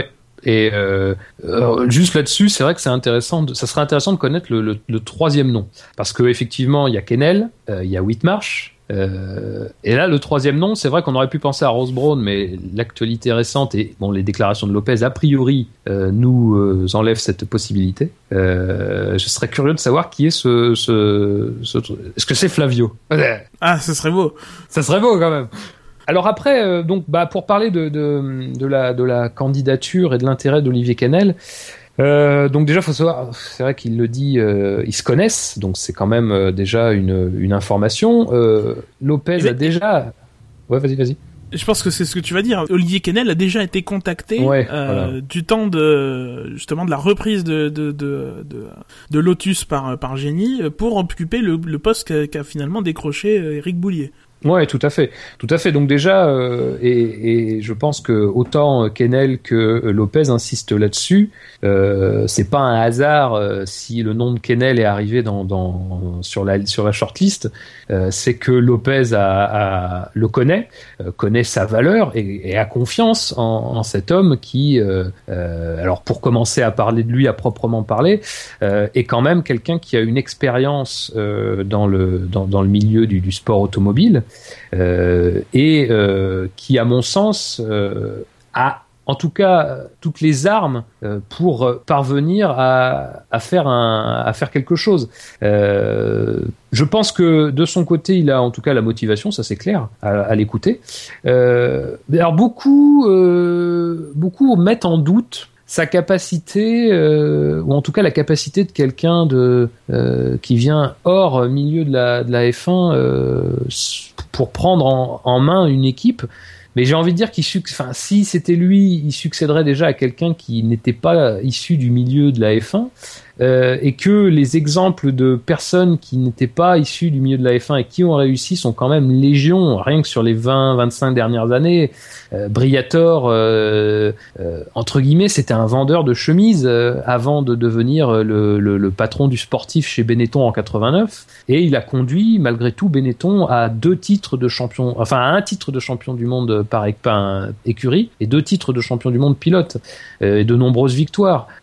Jean Todd, qui a un passé euh, en, rallye euh, comme patron d'écurie d'ailleurs, et euh, a été engagé en 93 par Ferrari sans avoir d'expérience de la F1 et voilà, c'est même pas la peine de rappeler le palmarès jusqu'à son départ en fin des années 2000. Donc moi à ce niveau-là, je pense que que la candidature, en tout cas que l'intérêt de Kennel est vraiment une chose intéressante pour Lotus. Après, moi, ce qui m'étonne un peu, c'est que Lopez parle parce que Lopez, euh, malgré tout, euh, donne aussi une indication sur ce qui va se passer au niveau de l'organigramme de, de, de, Lotus, puisqu'il il indique que lui va s'occuper de toute la partie euh, relation avec la FOM, avec la FIA, donc un petit peu la partie, on va dire, administrative, la partie politique. politique voilà de, de, de, de, la de la fonction de, de, de l'écurie. Quand Kennel sera en charge de la partie presse et de la partie sportive. Voilà euh, on peut et c'est mon cas bon avoir des doutes sur la partie sur enfin l'aisance médiatique d'Olivier Kennel ça c'est une autre histoire mais en tout cas pour ce qui concerne la partie sportive avec un rôle où il sera vraiment visiblement déchargé de, de, de toute interférence extérieure comme pouvait malheureusement l'être pour lui Eric Boulier euh, ce qu'il a pu euh, à plusieurs reprises d'ailleurs euh, exprimer par l'intermédiaire de la presse, ça me paraît être une bonne chose en tout cas. Et puis on n'insiste pas assez, je trouve, moi, sur la, la réussite qu'a connue Olivier Kennel, même si c'est pas en F1, voilà, dans d'autres milieux du du, du, du, du, sport automobile, que ce soit en rallye ou, ou en endurance, euh, quand même battre battre Audi au Mans, c'est pas c'est pas un petit, c'est pas une petite réussite, surtout a priori vu le fait que euh, Peugeot à ce, moment-là n'avait pas un budget qui était euh, aussi fourni que celui de que celui d'Audi euh, à l'époque. Oui, c'est c'est quelqu'un qui a quand même malgré tout réussi à faire beaucoup de choses avec relativement peu. qui parce que c'est vrai que Enfin bon, après, je veux pas rentrer dans un débat qui, a déjà eu lieu, mais c'est vrai que quand on parlait de Whitmarsh, euh, c'est quelqu'un qui a fait quelque chose, alors pas forcément euh, dans, dans, ce qui était espéré, mais avec beaucoup. Euh, Est-ce que son profil correspondra à Lotus, qui même s'ils sont euh, sur le plan financier assez à l'aise pour la saison 2014, euh, on sera quand même dans des eaux bien moins, euh, bien moins, comment dire, clair clair, voilà, que, que chez que chez McLaren. Euh, malgré tout, en disant cela, euh, il faut pas présumer de, des chances de, de Martin Whitmarsh d'être aussi nommé euh, à ce poste, parce que euh, ce qui ressort aussi de, de, des propos de Lopez, c'est que on est quand même face à une décision qui est vraiment pas prise. On sent bien que Kennel a les faveurs de Lopez, mais malgré tout, lui, et c'est tout à son honneur parce que il, il faut y penser aussi, mais il, ne prend vraiment pas parti euh, dans, ses déclarations. Hein. Il, reste assez neutre, euh, tout en affirmant voilà le pourquoi de, l'intérêt d'Olivier Kennel, mais il reste assez neutre sur les qualités, sur ce qui est recherché euh, chez la, le futur directeur sportif de, Lotus et euh, n'ose pas, en tout cas ne dresse pas une liste des qualités des uns et des autres et ne, ne fait pas de, de l'expérience en F1 ou de la non-expérience en F1 un critère pour, pour décider. D'autant plus que ça ne dépend pas que de lui. Enfin, c'est une décision qui sera prise par le, le conseil d'administration de, de, de, de, Lotus et qui donc euh, il n'y est pas seul. Il ne prendra pas la décision seul parce qu'il y a euh, tous les autres investisseurs qui composent Génie et les investisseurs mineurs qui ont euh, des votes à ce conseil d'administration. Mmh, tout à fait. Est-ce que tu vois autre chose à rajouter sur Lotus? Euh, Non. Eh bien, on va vous lancer sur la suite de l'émission de dimanche qui euh, parle, je crois, de Honda et de McLaren par conséquent. Et on reviendra euh, juste après pour parler des audiences de la Formule 1. On va passer à un autre constructeur euh, qui, ne vient pas de Russie mais qui vient encore plus à l'est, c'est Honda. Euh, Honda dont on a appris cette semaine par l'intermédiaire du, du, journaliste allemand euh, Michael Schmidt euh, de Automotor Report euh, qu'il pourrait être un peu plus qu'un simple motoriste pour McLaren puisque donc toujours ce même journaliste, hein, Michael Schmidt, avance que le mariage Honda-McLaren en 2015 s'accompagnerait d'une dot de 200 millions d'euros qui se répartirait de la façon suivante 50 millions d'euros en cash directement investis dans l'écurie pour les financements définis. Euh, le, la fourniture du vessie turbo gratuite, ce qui n'est pas anodin quand on sait les prix des moteurs turbo année, peuvent aller jusqu'à 20-25 millions euh, cette année. Euh, et puis une participation, oui, une participation à hauteur de 50% dans le salaire des pilotes, qui euh, pour le moment euh, est peut-être pas hyper intéressant parce que il y a que Button et Magnussen à payer. Mais si jamais et voilà. voulait attirer, je pense que c'est ça, un autre pilote, ça serait intéressant de pouvoir avoir l'argent qui va avec. Ah oui. Et Michael Schmidt termine en disant que apparemment l'argent commencerait à affluer dès cette année. donc déjà cette année, alors s'inquiéter parce que McLaren n'avait pas de euh, afin de s'assurer quand même de la cire sous terre mais que McLaren ne connaisse pas de d'air. Honda donnerait déjà de l'argent à permettre à McLaren de passer cette saison sans ombre et d'arriver pleinement en forme et sans l'année prochaine. En gros, pour se faire excuser de pas être là dès 2014, hop, on voit pas. Vous inquiétez pas, on va arriver en, 2015. Bah, c'est-à-dire que c'est surtout s'assurer que l'année prochaine, euh, quand ils vont mettre leur voteur dans la McLaren, la McLaren aura déjà eu une bonne base en 2014 et c'est pour ça que la McLaren aura pu euh, être développée, voilà, et, et, avancer et continuer à progresser, passer ce flux au fur et à mesure de la saison pour arriver l'année prochaine avec une voiture qu'ils ont tout revoir. Il y aura suffisamment de choses à faire pour Honda l'année prochaine. Je pense que là, ils veulent s'assurer que McLaren aura vraiment les moyens cette année de développer sa voiture et d'avancer pour être le plus, le plus, le plus possible euh, concentré et préparé pour intégrer le moteur en 2015. Ah oui, oui, mais c'est clair que si euh, dès, cette année Honda apporte euh, apporte de l'argent, ben c'est euh, j'ai envie de dire si le, le budget de McLaren était déjà bouclé pour 2014, ça permet en fait de commencer en parallèle du développement de la voiture de cette année, commencer très très tôt le le développement de la voiture l'année prochaine et donc l'intégration du, nouveau moteur, ou euh, ça permet de simplement de, de, boucler le budget 2014 pour McLaren. Mais euh, c'est clair que c'est ouais, si c'est ça. Euh... Bon après je serais pas surpris que ce soit ça déjà de la part de Honda. C'est vrai que c'est qu'une rumeur, il n'y a pas de, on n'a pas de confirmation. Je sais pas si on aura jamais une confirmation officielle, mais euh, pour moi, ça ne me surprend pas la part de Honda. Quand ils viennent, généralement, ils font bien les choses. Et euh... quand ils partent aussi. Oui, qu'ils partent aussi. non, mais non, mais tu rigoles, mais c'est un truc faut vraiment le préciser quoi. Qu'ils partent aussi, c'est pas, euh, c'est c'est. C'est pas Peugeot par exemple. Non, non. C'est une, une entreprise très correcte avec ses partenaires et euh, et son personnel. Et j'ai envie de dire, euh, ouais, ça met l'eau à la bouche quoi. Quand tu, c'est surtout le coût des 50% du salaire des pilotes. Ça, ça m'a fait tout de suite tiquer. Bah, c'est c'est c'est peut-être dit aussi pour pour dire que le marché l'année prochaine va se, va être au niveau des pilotes va être libéré du fait que McLaren va avoir beaucoup d'argent. On parle surtout, aussi. imaginons cette année euh, Renault qui n'arrive pas à résoudre ses problèmes, prend du retard. Euh, Red Bull connaît une mauvaise saison. Il y a potentiellement un quadruple champion du monde sur le marché. Euh, peut-être que aussi Honda, on parle beaucoup d'Alonso et c'est vrai que on en a parlé et c'est clairement dans les tuyaux. ah mais Alonso reviendra pas maintenant que Tony c'est là, c'est sûr. Ah, moi ça ça monte, je j'ai bon espoir. C'est vrai. je vais y croire parce que est-ce que c'est pas ça de, de Raikkonen, il reviendrait jamais chez Ferrari parce que Montezemolo lui a l'a pris par l'oreille et lui a, lui, a fait faire des choses contre son gré. Euh, enfin, des, des non mais là c'est Montezemolo qui, c'est Montezemolo qui, euh, qui a. Mais peut-être que Ron Dennis sa veste en fait là. Hein. Mais peut, peut-être que peut-être que Ron Dennis reviendra vers Alonso et ils ont une mission et voilà, rien ne dit. Si, si Montezemolo l'a fait, pourquoi Ron Dennis ne le ferait pas? Parce qu'il l'a jamais fait. C'est voilà, Ron Dennis c'est un caractère un peu un peu différent. Euh, mais peut-être qu'il peut très bien le, le, faire. Après, dans le projet de Honda, il y a peut-être aussi l'envie d'être l'écurie avec laquelle euh, Vettel essaiera de, de, de, faire autre chose qu'avec Red Bull, de, de confirmer euh, que c'est un grand champion. C'est sûr. Mais euh, je... peut-être de faire revenir Hamilton. Hein. De toute façon, de toute façon, il y a une chose qui est sûre, c'est que euh, si ça se confirme l'investissement de, de, de, Honda dans McLaren, dans les conditions citées, c'est clair que le, le fait de, de participer jusqu'à 50% du, du, salaire des pilotes, c'est clairement pour attirer des gros pilotes. Ça, ça veut dire, ça veut dire euh, qui c'est qui dégage? Button peut prendre sa retraite, hein Ah, j'y crois pas, moi. L'année prochaine, peut-être. Enfin, euh, en 2015, peut-être. Et je vois mal Honda, euh, sachant que bah, la femme de Button est japonaise, se priver de, de cette manne de communication qui lui sera facile à faire.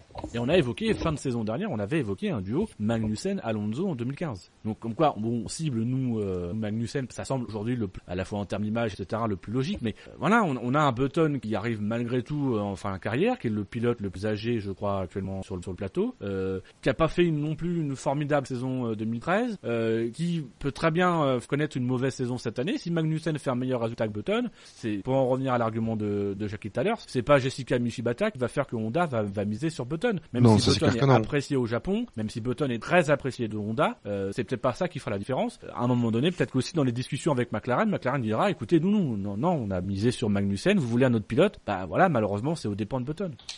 Pour ça, je te dis, je serais pas surpris. Oui, parce qu'il arrive, il a 36 ou 37 ans, Button, là. Donc, euh, moi, je serais non, pas surpris. Plus jeune, il doit avoir 34 il est plus ans, jeune, Button. Ouais. il doit avoir 34 ans. Ah ouais. Il a encore quelques belles saisons devant lui, mais après Button peut aussi aller voir ailleurs. C'est-à-dire que c'est encore Oui. une fois, c'est-à-dire que quand on parle masse salariale, ça peut aussi dire euh, payer un délit à Button pour rompre son contrat et euh, voilà Alonso qui vient chez euh, chez euh, McLaren. chez McLaren et Button qui va chez chez Ferrari, en sachant que Button a toujours dit voilà que il cherchait pas non plus à aller chez Ferrari, mais que piloter pour Ferrari un jour, euh, voilà, c'est dérangerait vraiment l'idée lui était traversée et, et ça, ça serait aussi une piste. Euh, voilà, virer Button de McLaren. Je pense que si Button se retrouvait, qu'on voulait faire venir Alonso, que c'était fait, euh, que chez McLaren on se disait voilà maintenant on le met à la place de, de Button ou de Magnussen. euh, je pense que de, tout- de toute façon très rapidement on aurait Button qui serait resté parmi les fa- favoris au remplacement d'Alonso chez, chez chez Ferrari. Donc en sachant que Button a déjà un contact chez Ferrari, bon, bah on dirait euh, voilà on garde Magnussen et Button on le laisse aller chez Ferrari. Oui. Tout est tout est possible et envisageable. On l'a Oui. vu cette année. Enfin, généralement, on a une image des, des transferts en début d'année et on a généralement tort au mois de novembre. Il suffit de voir qui, qui sera sur la grille cette année. Alors du, du côté de, de Honda, on, on a euh, ces, ces informations-là qui sont pour le moment euh, à mettre au conditionnel, hein, puisque ce sont des informations issues d'un journaliste qui est généralement assez bien informé malgré tout. Euh, par contre, on a eu un communiqué de Honda cette semaine qui, euh, qui a, a fait état euh, de solides progrès pour le développement de son bloc propulseur euh, et qui a également annoncé par biais de communiqué que sa base européenne, qui se sera située à Milton Keynes, serait opérationnelle dès le mois de juin, en sachant qu'ils ont déjà déménagé tout leur département développement euh, de compétition euh, vers une euh, vers une de leurs usines. Voilà, il y a déjà eu un, un déménagement, pouvoir avoir vraiment remettre en place et réorganiser leur département de développement technique destiné à la compétition. Et donc il y aura la branche F1 qui s'installera du mois de juin à Milton Keynes. Que quels commentaires vous, vous, vous en faites de, de ça? Bah, Milton Keynes, c'est là où est Red Bull, non? Oui. Oui.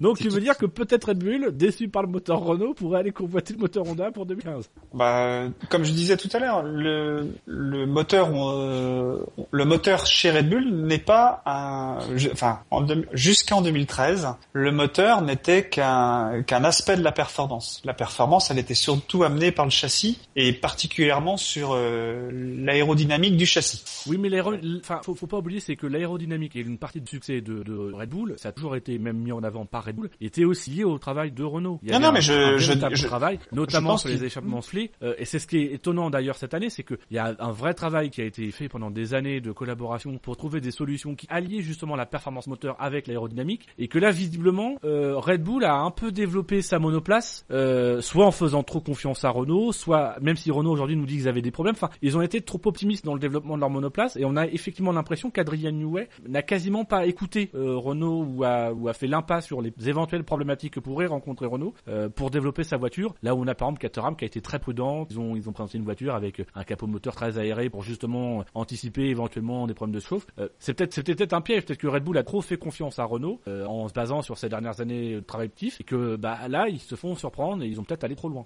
Ouais, ouais, moi je pense que c'est peut-être ça. Mais pour revenir au McLaren, moi je suis assez surpris quand même de la partie, euh, on va dire euh, la, la fuite de cette information sur. Euh, bon, c'est beaucoup d'argent. hein, je trouve ça, euh, je trouve ça quand même euh, étonnant, mais euh, étonnant, mais pas vraiment étonné de la part de Honda qui euh, qui ont une vraie, euh, une vraie, comment dire, euh, une vraie histoire avec la course automobile. Les Japonais aiment la course auto. Euh, aime la F1. aiment la F1. Ils euh, aiment McLaren. Ils aiment McLaren, oui. ils aiment McLaren et il manquait, il manque plus que Senna en fait. Peut-être c'est Bruno Senna l'année prochaine. Hein.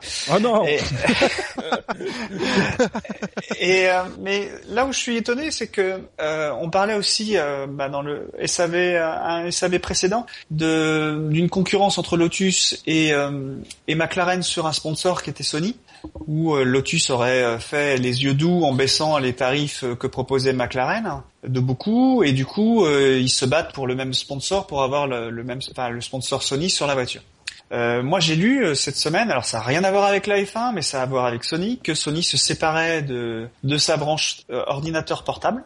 Euh, et là, une des raisons qui était apportée par les par les par ceux qui communiquaient là-dessus, c'était que justement ils, ils, avaient des soucis financiers Sony. Alors voilà, euh, le fait qu'on dise Honda, bon, c'est le un jour avant ou un jour après, enfin c'est vraiment de même période qu'on qu'on a su les 200 millions, et le fait que Sony se sépare de sa branche euh, c'est peut-être les mauvais chiffres de Sony font que Sony aujourd'hui ne peut plus être partenaire. Je crois d'ailleurs que euh, dans, dans, dans, certains des, des, sites qui ont relayé euh, cette information-là, on souligne justement ce lien, le fait que le, le, partenariat avec Sony ayant échoué, et pas parce qu'il a été pris par Lotus, mais parce que simplement Sony ne peut plus sponsoriser actuellement, peut-être que ça, ça a incité Honda à s'investir dans les... Ouais, je pense plutôt que ça, ça ressemblerait à ça. Sinon, pour revenir euh, au, communiqué de Honda, euh, ben, euh, ils ont une base parce que la base de leur base de sport mécanique en Europe, elle existait déjà. De après, c'est juste un transfert du département F1 euh, dans cette base-là, non?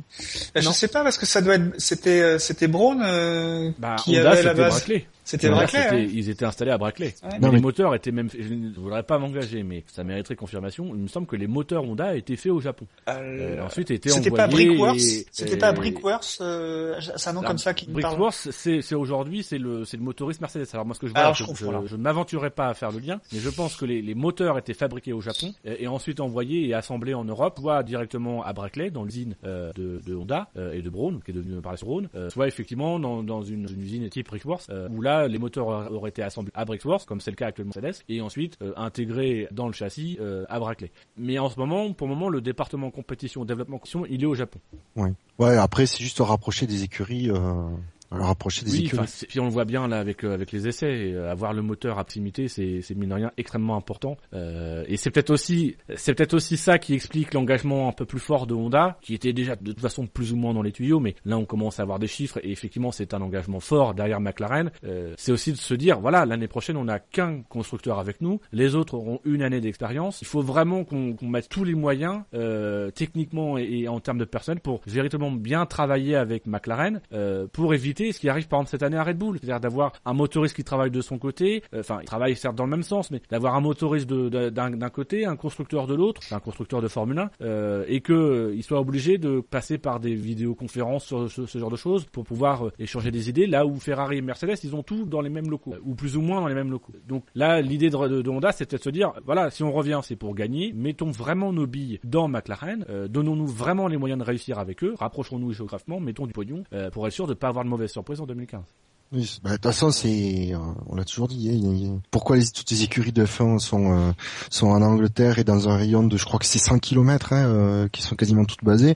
C'est parce que tu as tous les tous les sous-traitants et spécialistes de la F1 qui sont là et, que c'est vital. Donc clairement, oui, je rapprocher le, le, développement moteur de Honda en Angleterre à Hamilton Keynes, que ce soit là ou, ou dans, une ville proche, c'est c'est primordial pour eux parce que c'est sinon c'est le Japon, donc c'est des décalage horaire, c'est pas c'est pas possible de, et même de travailler. Quand, quand, on a des quand on a des gens qui aujourd'hui souffrent euh, des budgets en Formule 1, faut pas oublier derrière, c'est qu'effectivement euh, en Angleterre, c'est c'est un vrai secteur d'activité. Il y a des sous-traitants qui se sont installés près des équipes, euh, des des des, bah, des entreprises de matériaux composites. C'est des c'est des vraies filières de, de, de production. C'est aussi des vrais des vraies niches de d'innovation. Euh, et que si un jour on, on, limite les budgets ou même si la Formule 1 disparaît, c'est autant d'emplois qui vont disparaître. Il n'y a pas aujourd'hui, c'est une vraie économie et il n'y a pas que euh, derrière une écurie Formule 1, il n'y a pas que McLaren, il n'y a pas que Ferrari, il n'y a pas que Mercedes, il y a aussi des petites compagnies euh, euh, de sociétés composites qui se sont installées autour et qui, sans les écuries de Formule 1, bah, vont probablement mettre la clé sous la porte ou dégraisser. Donc c'est souvent ce qu'on oublie, c'est qu'une Formule 1, une écurie de Formule 1, c'est une entreprise. c'est aujourd'hui, c'est évidemment un acteur de l'économie mondiale. alors petite échelle, mais c'est un acteur quand même de l'économie mondiale. Et il y a même qu'il y a la Silicon Valley en Californie pour tout ce qui est technologie, en Angleterre, effectivement autour de Keynes, de, de, comment s'appelle, Anston, et compagnie, y a une, une, il y a la Silicon Valley de la Formule 1 avec plein d'entreprises euh, qui ont des activités et des partenariats avec la Formule 1. C'est le Racing Valley, je sais plus, il y a un nom, euh, c'est le Motorsport Valley, voilà, ils appellent Motorsport ça. Valley. Et donc nous sommes toujours de retour euh, depuis euh, le mardi 11 février, une petite faille temporelle dans, dans, dans, cette, dans cette émission. Donc la partie suivante va parler des audiences de la Formule 1 et des chiffres qui ont été mis à, disposition par la FOM ces derniers jours. C'est un article du Wall, Street Journal, voilà, qui en a parlé en premier. Euh, pour vous faire une petite précision sur la, la signification de ces chiffres, donc la, la, F1 a dans le monde 450 millions euh, de téléspectateurs, ce qui correspond en fait à 450 millions de réels, de personnes réelles, voilà, qui euh, sur la saison ont regardé au moins 15 minutes euh, de programme de F1, euh, voilà, sur sur toute cette saison 2013. Ah, c'était une précision qui nous semblait assez importante, voilà, pour pour être faite avant de parler de avant de parler de, de ces audiences. Donc sur ce, euh, pour nous, Fab et moi, euh, on vous salue et on vous laisse avec la fin de l'émission euh, de dimanche, qui parlera également aussi d'infos autour de la FIA et des règlements. Salut Salut, bonne écoute alors, euh, avant de, de bah, on est parti sur 2014, 2015, peut-être 2016. On, on va revenir euh, sur 2013 pour le troisième volet euh, important euh, de cette émission, puisque nous avons appris cette semaine que les audiences de la Formule 1 avaient chuté de façon assez spectaculaire depuis depuis 2012. Alors, pour faire un peu un historique des chiffres, en 2011, on avait eu 515 millions de téléspectateurs. Il y avait déjà eu une chute légère entre 2011 et 2012, qu'on était légèrement au-dessus de 500 millions de téléspectateurs en 2012. Euh, et là, cette année, le rapport global euh, des médias euh, produit par les détenteurs des droits commerciaux de la Formule 1 a dévoilé qu'il y avait eu seulement, entre guillemets, 450 millions de téléspectateurs. alors, il faut quand même apporter une petite nuance, et c'est l'un des arguments avancés par les détenteurs des droits commerciaux de la F1, c'est que cette année, il y a eu 19 Grands Prix contre 20 l'année dernière. Alors, par exemple, les chiffres de la France, d'après ce rapport, on était à 27 millions de téléspectateurs sur TF1, on est tombé à 10 millions sur l'ensemble de la saison. Mais après, il faut être honnête, hein, euh, comme s'il y a quand même dans pas mal de pays, c'est sur des euh, sur des canaux payants, ça prend en compte bien sûr que la l'audience euh, légale.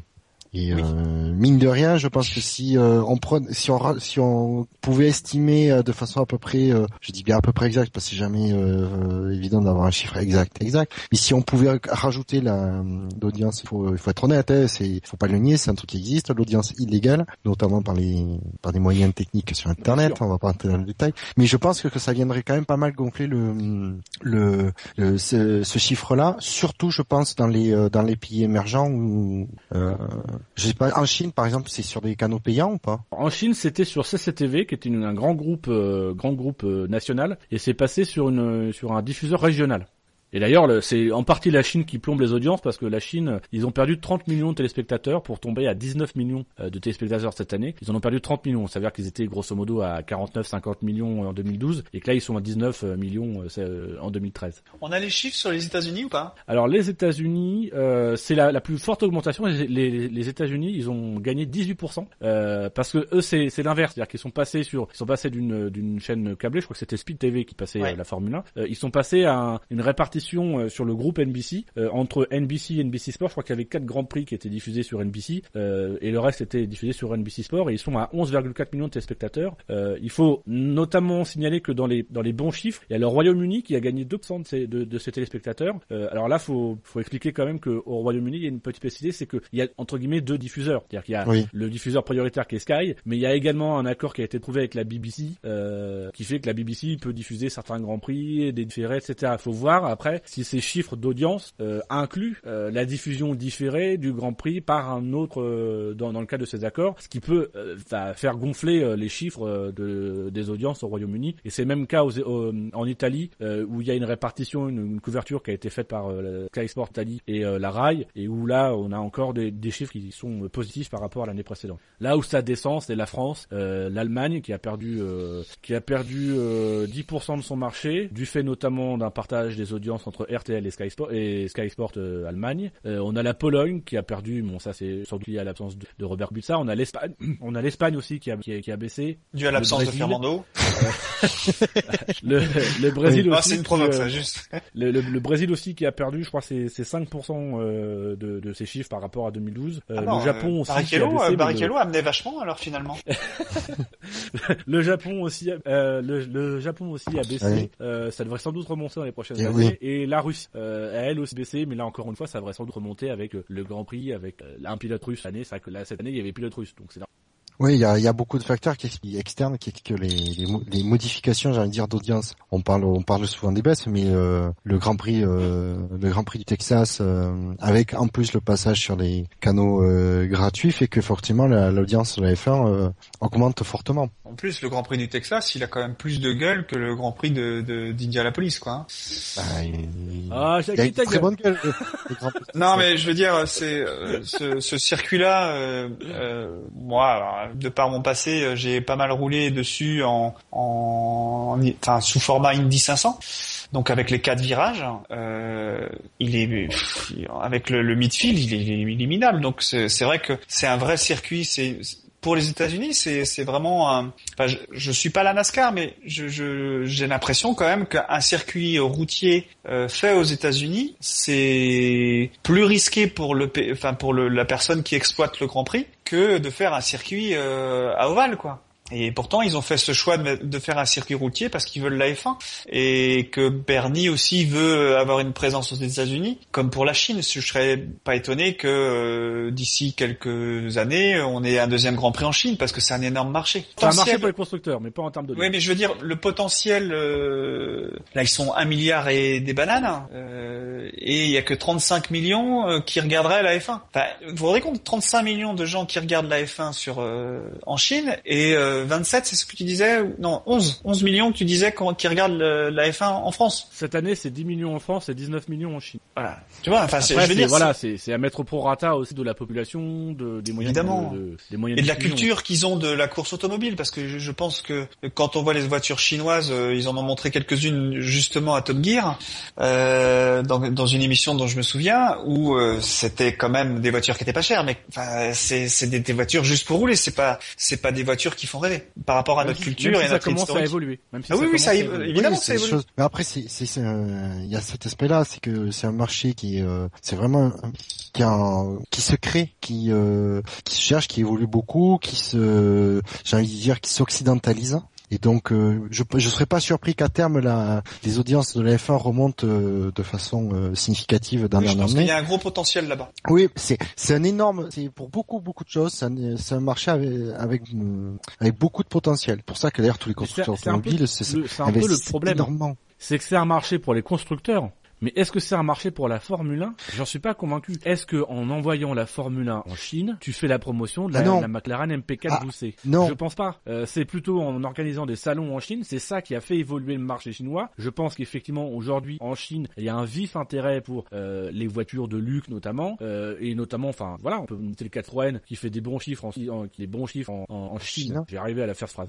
Euh, et, et, là qui vise notamment le marché chinois euh, par le biais du WTCC avec la C Élysée. là voilà, ils vont promouvoir, euh, ils vont promouvoir un modèle par le biais de la compétition parce que ce modèle-là, il existe. Euh, malheureusement, aujourd'hui, on, on, voilà, et c'est c'est le choix du modèle a été fait parce que c'est le marché asiatique et que c'est ce que vise aujourd'hui, c'est l'ambition de, de Swan, c'est d'aller sur le marché, le, le, le, marché asiatique avec la CELISE. Mais voilà, euh, il y a une culture qui s'est formée autour des constructeurs sur les modèles de course, enfin sur les modèles de, de, de, série, des voitures de prestige. Maintenant, est-ce que aujourd'hui il y a vraiment une culture qui s'est faite autour du sport qu'est la Formule 1, même si derrière il y a t'as les noms McLaren, Ferrari, Mercedes et Renault, euh, je pense que je pense sincèrement que les, téléspectateurs, ils en ont rien à faire. Ils viennent parce qu'ils veulent voir une Ferrari, une Mercedes. Euh, et en ce moment, bah c'est vrai qu'il faut avouer que la Formule 1, ils ont pas trop l'occasion de voir des Ferrari et des Mercedes gagner. Non, ils voient des canettes. Les voitures qu'ils voient euh, ne sont pas des voitures qu'ils utilisent. Donc non. encore une fois, je pense qu'on est dans un c'est pour moi l'erreur qu'a commis Bernie Ecclestone, c'est de nous avoir emmenés sur des marchés constructeurs. Sauf que le problème, c'est que je ne pense pas que la Formule 1 soit un bon moyen de pénétrer ces marchés dans la mesure où tout simplement, voilà, les audiences ne, ne suivent pas forcément. Euh, parce que c'est deux choses complètement différentes. La voiture de série et la Formule 1 sont deux choses différentes. Ça va peut-être changer avec l'introduction des nouvelles réglementations. Mais voilà, je pense pas que, euh, que ce soit parce que ce soit un marché pour un constructeur que ça explique l'audience de la Formule 1 ou, ou ça ne l'explique pas.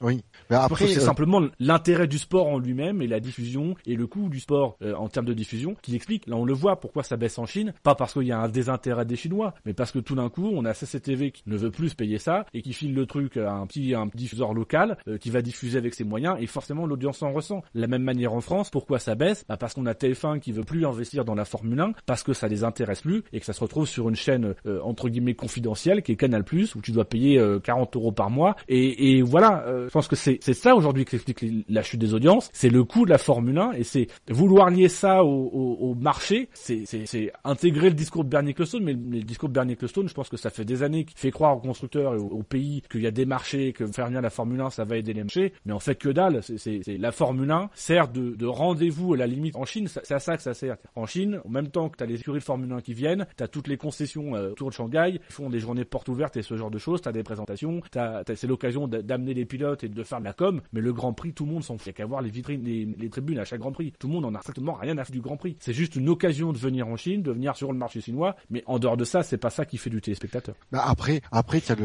a le, après le les tribunes vides, c'est peut-être aussi un autre problème, parce qu'on sait que euh, c'est le seul moyen, la billetterie, c'est le seul moyen pour les organisateurs de, de se rembourser sur le, les droits du d'organisation, et donc du coup, ça fait toujours des places très chères, et que on est dans des pays en, enfin, sont des pays en voie de développement, ce sont pas des, donc il y a des gens qui n'ont pas forcément les moyens. C'est pour ça que tu te retrouves avec des tribunes vides. Fais, euh, fais des grands prix euh, avec un billet d'entrée sur le week-end à 10 euros, tu vas avoir des tribunes pleines. Parce que le curieux pourra se le permettre. Que c'est sur le truc des tribunes, c'est pas seulement le prix, c'est aussi. Euh, après, t'as les cages, ils ont fait une tribune de, ils ont fait des tribunes, euh, ils étaient partis sur 200 000, 200 000, mais c'est juste, c'est insensé. C'est, tu peux pas partir sur 200 000 quand tu sais que, oui, t'as t'as t'as facilement 200 000 personnes qui vont venir. T'es la Chine, t'as un milliard 500 000 personnes, bon, tu vas bien en trouver 200 000 qui vont venir. Le problème, c'est que à un moment donné, voilà, ils sont venus la première année, ils sont venus la deuxième année, puis la troisième année, ils venaient un peu moins nombreux, et aujourd'hui, il y a quasiment plus personne qui vient en Grand Prix de Chine parce que tout simplement, il y a pas de pilote chinois il n'y a pas de constructeur chinois en Formule 1, qu'il n'y a aucune raison pour les Chinois de se déplacer voir un Grand Prix, parce que le sport est pas non plus hyper attractif. Euh, voilà, c'est sincèrement le spectacle de la Formule 1, il faut il faut aussi le relativiser. Il est, il est clairement quand on a on est passionné de sport mécanique, on a une culture. Euh, aller sur un Grand Prix, c'est fascinant parce que il y a l'ambiance, il y a y a la saveur, il y a y a, y a des bruits, il y a des émotions qui vont devenir. Mais quand t'as pas la culture de ce sport, euh, que tu y vas, euh, tu, tu éprouves aucun intérêt. Il y a aucun intérêt si tu n'aimes pas la Formule 1, que pas sensible au bruit du moteur, euh, t'as aucun intérêt sportif pour avoir vu un Grand Prix au vrai, en vrai, t'as aucun intérêt sportif à trouver sur le bord de la piste. Oui. Aucun, aucun. c'est mieux chez toi. Euh, t'es largement mieux chez toi. Ça suit pas la course. Euh, ou alors, oui, tu peux la suivre, mais vraiment en étant, euh, en étant euh, à fond dedans, etc. Mais c'est plus un spectacle. Sauf que la Formule 1, elle est plus spectaculaire, faussement spectaculaire. Elle est spectaculaire pour la télévision. Aujourd'hui, la Formule 1, c'est un spectacle qui est fait pour les télés. et c'est en ça un peu l'échec de Bernie Ecclestone que l'audience, enfin pas l'échec de Bernie Ecclestone parce que c'est l'audience baisse, mais les revenus de la F1 de monter. Hein. Il faut croiser, c'est que certes l'audience elle baisse parce qu'on est parti sur des canaux privés, des canaux payants, mais euh, pour du côté de Barney Ecclestone, lui s'inquiète pas, c'est pas alarmant pour lui parce que l'argent continue de rentrer et même plutôt de bien rentrer. Donc euh, euh, voilà, il n'y a pas de, il a pas d'inquiétude de ce côté-là.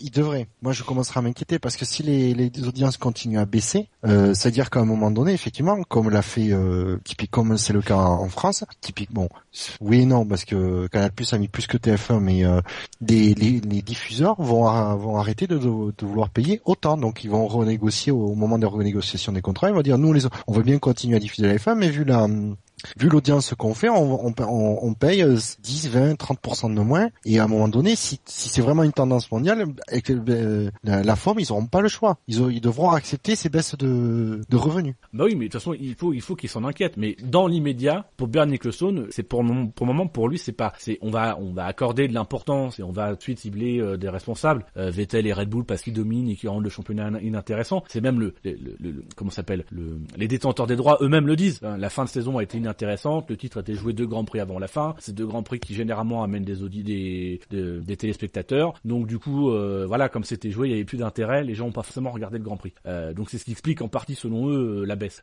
mais évidemment qu'ils vont devoir, à un moment donné, ils vont devoir s'y intéresser parce que c'est à plus ou moins long terme, c'est sur ça qu'ils vont négocier les contrats. Aujourd'hui, il y avait Canal qui était en face de, de TF1, c'était les seuls. si Canal n'arrive pas à augmenter son nombre d'abonnés, n'arrive pas à faire des audiences, bah effectivement à un moment donné ils vont il va falloir renouveler les contrats ils vont vont plus mettre 27 euh, millions mais ils vont mettre 20 euh, ils vont mettre 15 donc ça va baisser les revenus. Mais ça c'est du long terme pour Bernie. Bernie il est déjà en train de réfléchir à des moyens qui vont rendre la Formule 1 spectaculaire. Il propose des règles et compagnie pour pour réépicer les choses. Donc euh, c'est pas ce que je veux dire c'est que c'est pas en soi le, la baisse du nombre de téléspectateurs qui doit être alarmante dans l'immédiat. Parce que dans l'immédiat la santé financière de la Formule 1 elle est plutôt bonne. Oui oui. Mais à moyen terme c'est il faut, faut anticiper le moyen terme d'accord. Donc je pense qu'on a on a bien fait le tour de sujet globalement des trois sujets euh, on va revenir vite fait sur les autres actes qu'on a eu cette semaine. Euh, d'abord, on a la FIA qui a validé les solutions nasales, mais seulement pour 2014. Donc on va Nasal, avoir, tu es gentil en disant que ce sont des nez. Hein. oui. Moi, je dirais plutôt bital. Hein. Voilà, il est content, Ah, il vas-y, voulait la continue sortir. pas. Tu me la coupes pas celle-là. Bah, écoute, je, Sinon, ça je fait te laisse mal. ton- Mais c'est vrai que ces, ces, ces museaux phalliques ont donc de, de rigueur cette année. Moi, personnellement, j'aurais trouvé particulièrement euh, injuste qu'on demande aux équipes de changer. On l'a pas fait sur... euh, Enfin, moi, ça m'étonne, ça m'étonne toujours de voir les réactions des gens qui sont surpris. Ah ouais, ils vont attendre 14, ils vont attendre 2015. Oui, enfin, Ah, quand il y a eu les marches, euh, les marches, ils ont, ils ont pas retiré tout de suite. Ils ont trouvé une solution pour la saison euh, 2013. Ils ont Euh, proposé mais- une solution qui était Voilà. pas obligée de prise. Donc c'est encore pire. Voilà, là, il y a- c'est même en termes d'éthique du sport, tu ne, enfin, tu peux pas demander. Voilà, ils ont mal, ils ont mal écrit leur règlement, et ben ils vont le réécrire pour l'année prochaine. De- Mais, mais tu peux en pas fait, demander aux équipes de revoir leur copie en sachant qu'en plus il y a énormément de choses à intégrer. Alors certes, c'est sûr, c'est pas bon pour la sécurité et compagnie, mais euh, voilà, C'est euh, pas bon pour ils reverront l'image. ça en Non. 2015. Il- Non, non, c'est après je, re- je suis d'accord avec toi, Dino, mais euh, surtout que d'ailleurs c'est la FIA le reconnaît en fait, Ils disent non, non, il y, a aucun problème que les écuries respectent le règlement à la lettre. Après, euh, effectivement, euh, ils sont pas dans l'esprit du règlement, mais ils reconnaissent à nous de éventuellement de modifier euh, le règlement, euh, de, de, de, de rajouter des trucs pour que pour atteindre l'objectif de sécurité, sachant qu'en plus que pour l'instant ils ne font que se poser des questions sur l'aspect sécuritaire. Ils n'ont aucune preuve que euh, sur l'aspect sécuritaire, les, différentes solutions ne soient pas euh, ne soient pas bonnes. Ah, Et donc ai ils ont également, euh, ils ont également euh, posé, euh, posé les, les, les bases euh, peut-être d'une d'une évolution du format des qualifications. Euh, il y a des discussions qui sont attendues dans les prochaines semaines justement pour modifier un peu le format des qualifications, notamment afin de le, le rendre euh, un peu plus attrayant, euh, surtout euh, la troisième partie. Donc de mémoire, euh, les pilotes euh, seraient obligés de, de, de faire un temps euh, en Q3. Euh, la Q3 serait également euh, allongée. Euh, et puis euh, autre euh, autre idée posée sur la table, ce serait de, de demander aux pilotes qui sont qualifiés en Q3 de prendre la course avec les pneus ayant servi au meilleur temps de Q2 et non plus de Q3. Ça se faisait que les pilotes souvent s'économisaient, c'est que comme ils devaient reprendre la course avec leurs pneus de qualification, bah souvent ils tapaient pas dans les pneus. Là en se disant euh, vous prendrez vos pneus euh, qui ont servi à faire le meilleur temps en Q2, euh, bah en Q3 grosso modo vous pouvez faire ce que vous voulez avec les pneus, les ta- taper dedans, il y aura du spectacle. Euh, Il y a quoi d'autre aussi comme proposition? C'est De mettre- de, de pneus qualification Oui, d'attribuer un train de pneus spécifique à la croix. Donc comme qui serait rendu pilotes- immédiatement après. Et, euh, Voilà, donc en gros, il y aurait aucune excuse de pas rouler. Mais j'ai envie de dire, il serait temps que la FIA se de ce problème-là, le problème de l'acte 3. Et, et encore, c'est- moi, je trouve que c'est, c'est même trop gentil parce qu'ils vont proposer des choses. euh, on est quand même euh, à moins de deux, mois du, du début, euh, même pas un mois. C'est comment C'est, mi-mars que ça redémarre. hein Ouais, non, un peu plus d'un mois. ouais, Non, un ça peu plus d'un mois. semaines. Et ils en parlent seulement maintenant. Pirelli, euh, les pneus, ça se trouve, ils sont déjà partis. Les pneus de Melbourne. Enfin, tu vois, il y a, enfin, je. Non, mais Bah, ça, ça, là, ça- là sur les pneus de qualif, il s'agit de quatre. euh, im- imaginons c'est quatre, euh, quatre ou huit pneus par pilote. Enfin, bah, voilà, c'est c'est l'envoi d'un d'un avion en direction de l'Australie. non, ça c'est pas le, c'est pas le problème. hein. C'est entre guillemets une, une petite quantité Non, de non, pneus mais, en termes de. oui, mais je, je trouve que effectivement, comme tu dis, Buchor, c'est, euh, il serait temps qu'ils s'en, qu'ils s'en, qu'ils s'en préoccupent, parce que le format de qualification euh, en trois, en trois vagues, on va dire, moi je trouve ça bien. Oui. Euh, parce que finalement, on voit toutes les voitures. Pour les sponsors euh, des, des petites écuries, notamment, c'est intéressant pour eux. Et puis pour le pour le côté euh, monter, on va dire euh, en crescendo en fait des des performances, c'est intéressant aussi. On voit ouais, on voit pas mal de choses pendant les qualifs. Sauf que bah, ce qu'on voit aussi, c'est, euh, enfin ce qu'on voyait aussi, euh, on voit des voitures qui roulent pas quoi, parce que ils estiment que euh, ils sont neuvième, euh, ils peuvent pas faire de toute façon mieux que neuvième, donc bah ils restent neuvième. Non, bah c'est aussi un point de vue de balancer entre la stratégie des pneus, le, le, le, le risque, moins le, le possible gain de performance de, place sur la grille. C'est tout un aspect et c'est surtout principalement stratégique. Et euh, il y a Il suffirait de dire, moi je suis, euh, je suis un. on attribue un set, au moins un train de pneus Ouais. spécifique à la Q3 et comme ça vous avez aucune Mais ça n'obligera pas les gens à rouler. Ça n'obligera pas les gens à rouler. Non mais c'est que c'est pas de Surtout cette année où il y a où il y a un moi je, Un je problème moteur. c'est qu'il y a et voilà c'est à dire que cette année les, ils vont quand même faire l'économie et je persiste à dire que si tu veux vraiment dynamiser euh, la la qualification il faut faire un système où tu dis voilà euh, tu fais pas un temps dans les 107% en Q1 tu passes en commission pour expliquer tes raisons et t'es éventuellement repêché mais t'es pas qualifié d'office en Q2 pareil en Q3 pareil il peut même Et être voilà, de plus en plus sévère exactement. Et c'est tu peux réglé. dire en Q2 tu dois faire un temps dans les 105 sinon t'es qualifié le 5 places et en Q3 tu dois faire un temps dans les 103 sinon t'es éliminé. Enfin voilà, à un moment donné il faut tout simplement forcer les équipes à se sortir les doigts du cul et, et c'est ce que ça fait longtemps que j'ai pas sorti ça Oui. parce que je suis avec toi Bouchard. Ah. Je me rappelle les premières heures du SAV.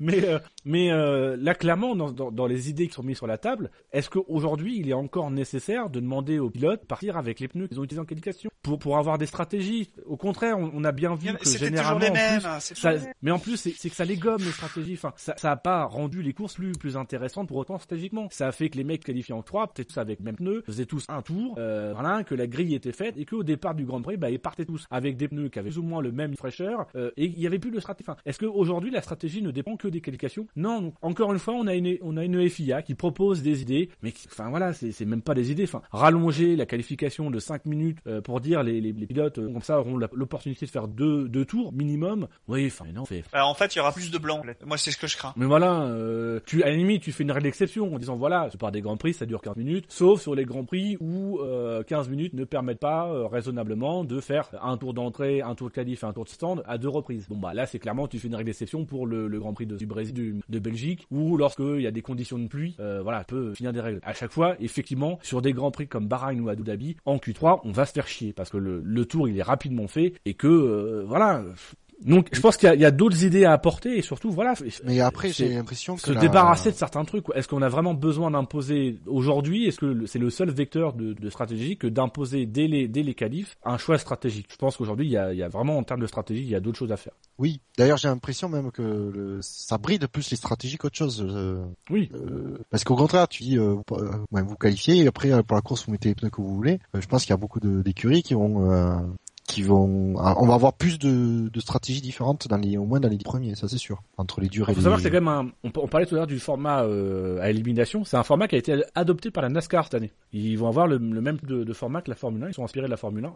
Il y a d'autres sports hein, qui, qui, avant même la Formule 1, fonctionnaient sur le principe des, des manches éliminatoires. Mais, euh, mais voilà. C'est la preuve effectivement que ce système-là, il est, il est spectaculaire et qu'il marche bien. Après, c'est plus dans les dans les subtilités, euh, euh, dans les ajustements à apporter pour s'adapter, s'adapter Ah. tout simplement à, à la Formule 1, aux nouvelles règles, Après, je, la FIA, je sais pas si la FIA ou, en tout cas, les propositions qu'on a entendues euh, jusqu'à maintenant, je pense pas que ce soit qu'il y, en aura, d'autres qui seront discutées et que de toute façon, la solution euh, au problème des qualifications, il tient pas en une seule solution. C'est un, euh, agrégat de, petites solutions. Est-ce que c'est 5 minutes de plus? Est-ce que c'est un train de pneus spécial spécifique à la Q3 Voilà, ça peut être. Pour moi, la solution, c'est plusieurs éléments combinés qui modifiés, qui vont, qui, qui doivent apporter, qui peuvent régler le problème de la, Le de la qualification. Le problème, c'est qu'en fait, aujourd'hui, on est dans, dans, euh, dans des solutions qui consistent juste à inciter les équipes à rouler. Alors, faudrait pas les inciter, faudrait les forcer. Les autres, oui.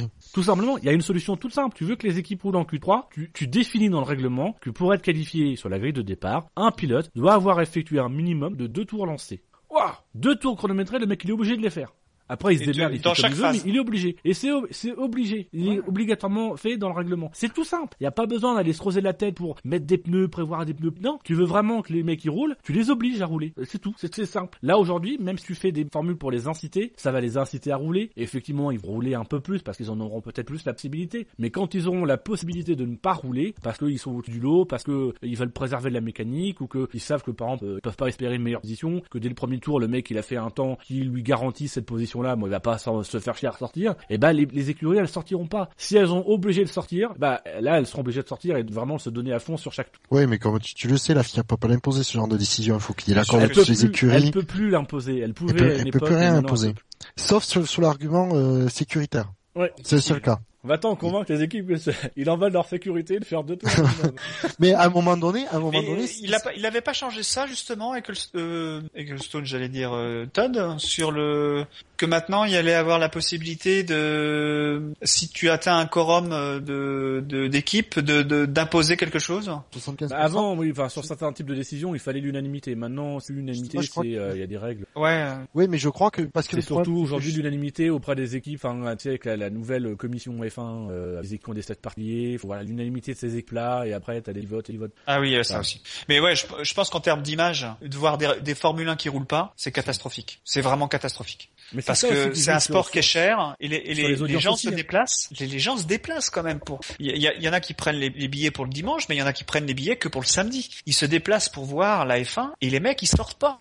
Et surtout, ce qui, est, terrible, c'est qu'on en est même venu à avoir des arguments qui consistent à, trouver des raisons aux équipes en disant mais oui, elles sont obligées d'économiser les moteurs, etc. On voit très bien, là, on l'a vu à Gérèse, on a imposé une, nouvelle réglementation aux équipes. Tout le monde a dit que les équipes allaient droit dans le mur. Bah, au final, il y a que Renault et, Red Bull, enfin pour la pour la mais il y a que les équipes Renault qui sont gaufrées. Les autres, elles s'en sont bien sorties euh, avec un moteur V6 complètement nouveau, avec des nouveaux systèmes. Et ben, on leur a imposé un défi. Et oh, quelle surprise Ils sont en train d'y répondre à ce défi. Ils arrivent à rouler. Mais oui, mais c'est c'est toujours pareil. En effet, on l'a vu. On quand on arrive à la, malgré les des choses qu'on peut leur imposer, on arrive que derrière, il y a toujours des des écuries qui arrivent, qui font avec. Et euh, pas, alors il y en a qui arrivent tout de suite, d'autres qui arrivent, un, qui mettent un peu plus de temps à faire avec, mais ils, y arrivent. Le problème, c'est c'est que justement, le, comme on disait, la FIA ne peut n'a pas n'a plus les moyens d'imposer euh, des décisions de façon unilatérale, sauf sous l'argument sécuritaire. Et à un moment donné, si vraiment euh, ça continue comme ça, à un moment donné, pour une, je serai la FIA, à je dirais, ben pour les pour par exemple, mais pour raison de sécurité, on vous oblige à rouler. Alors ça va faire un, ça va faire un tollé la première fois, mais ça va être un signal fort en disant vous n'arrivez jamais à vous mettre d'accord. Nous on veut faire du bien pour les fins, on vous l'impose avec un argument complètement fallacieux qui est la sécurité, mais on vous l'impose.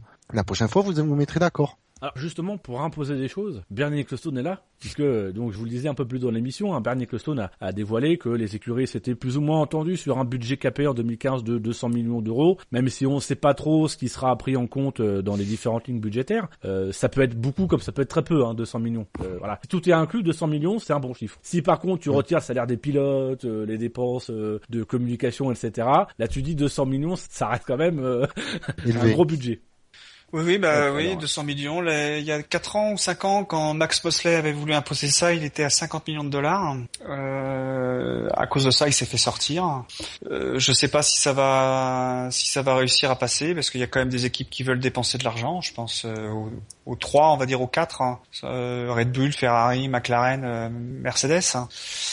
Euh, voilà, euh, donc ceux-là, euh, ils ont l'argent, ils ont euh, 3 400 millions d'euros, bah, ils vont les dépenser. Hein. Ça c'est pas surtout si surtout s'ils ont un retard s'ils ont un retard. Hein. L'année dernière, souvenez-vous, hein, Red Bull avait des soucis avec les pneus, donc Pirelli a changé les pneus est revenu sur les pneus de l'année dernière, enfin de l'année d'avant.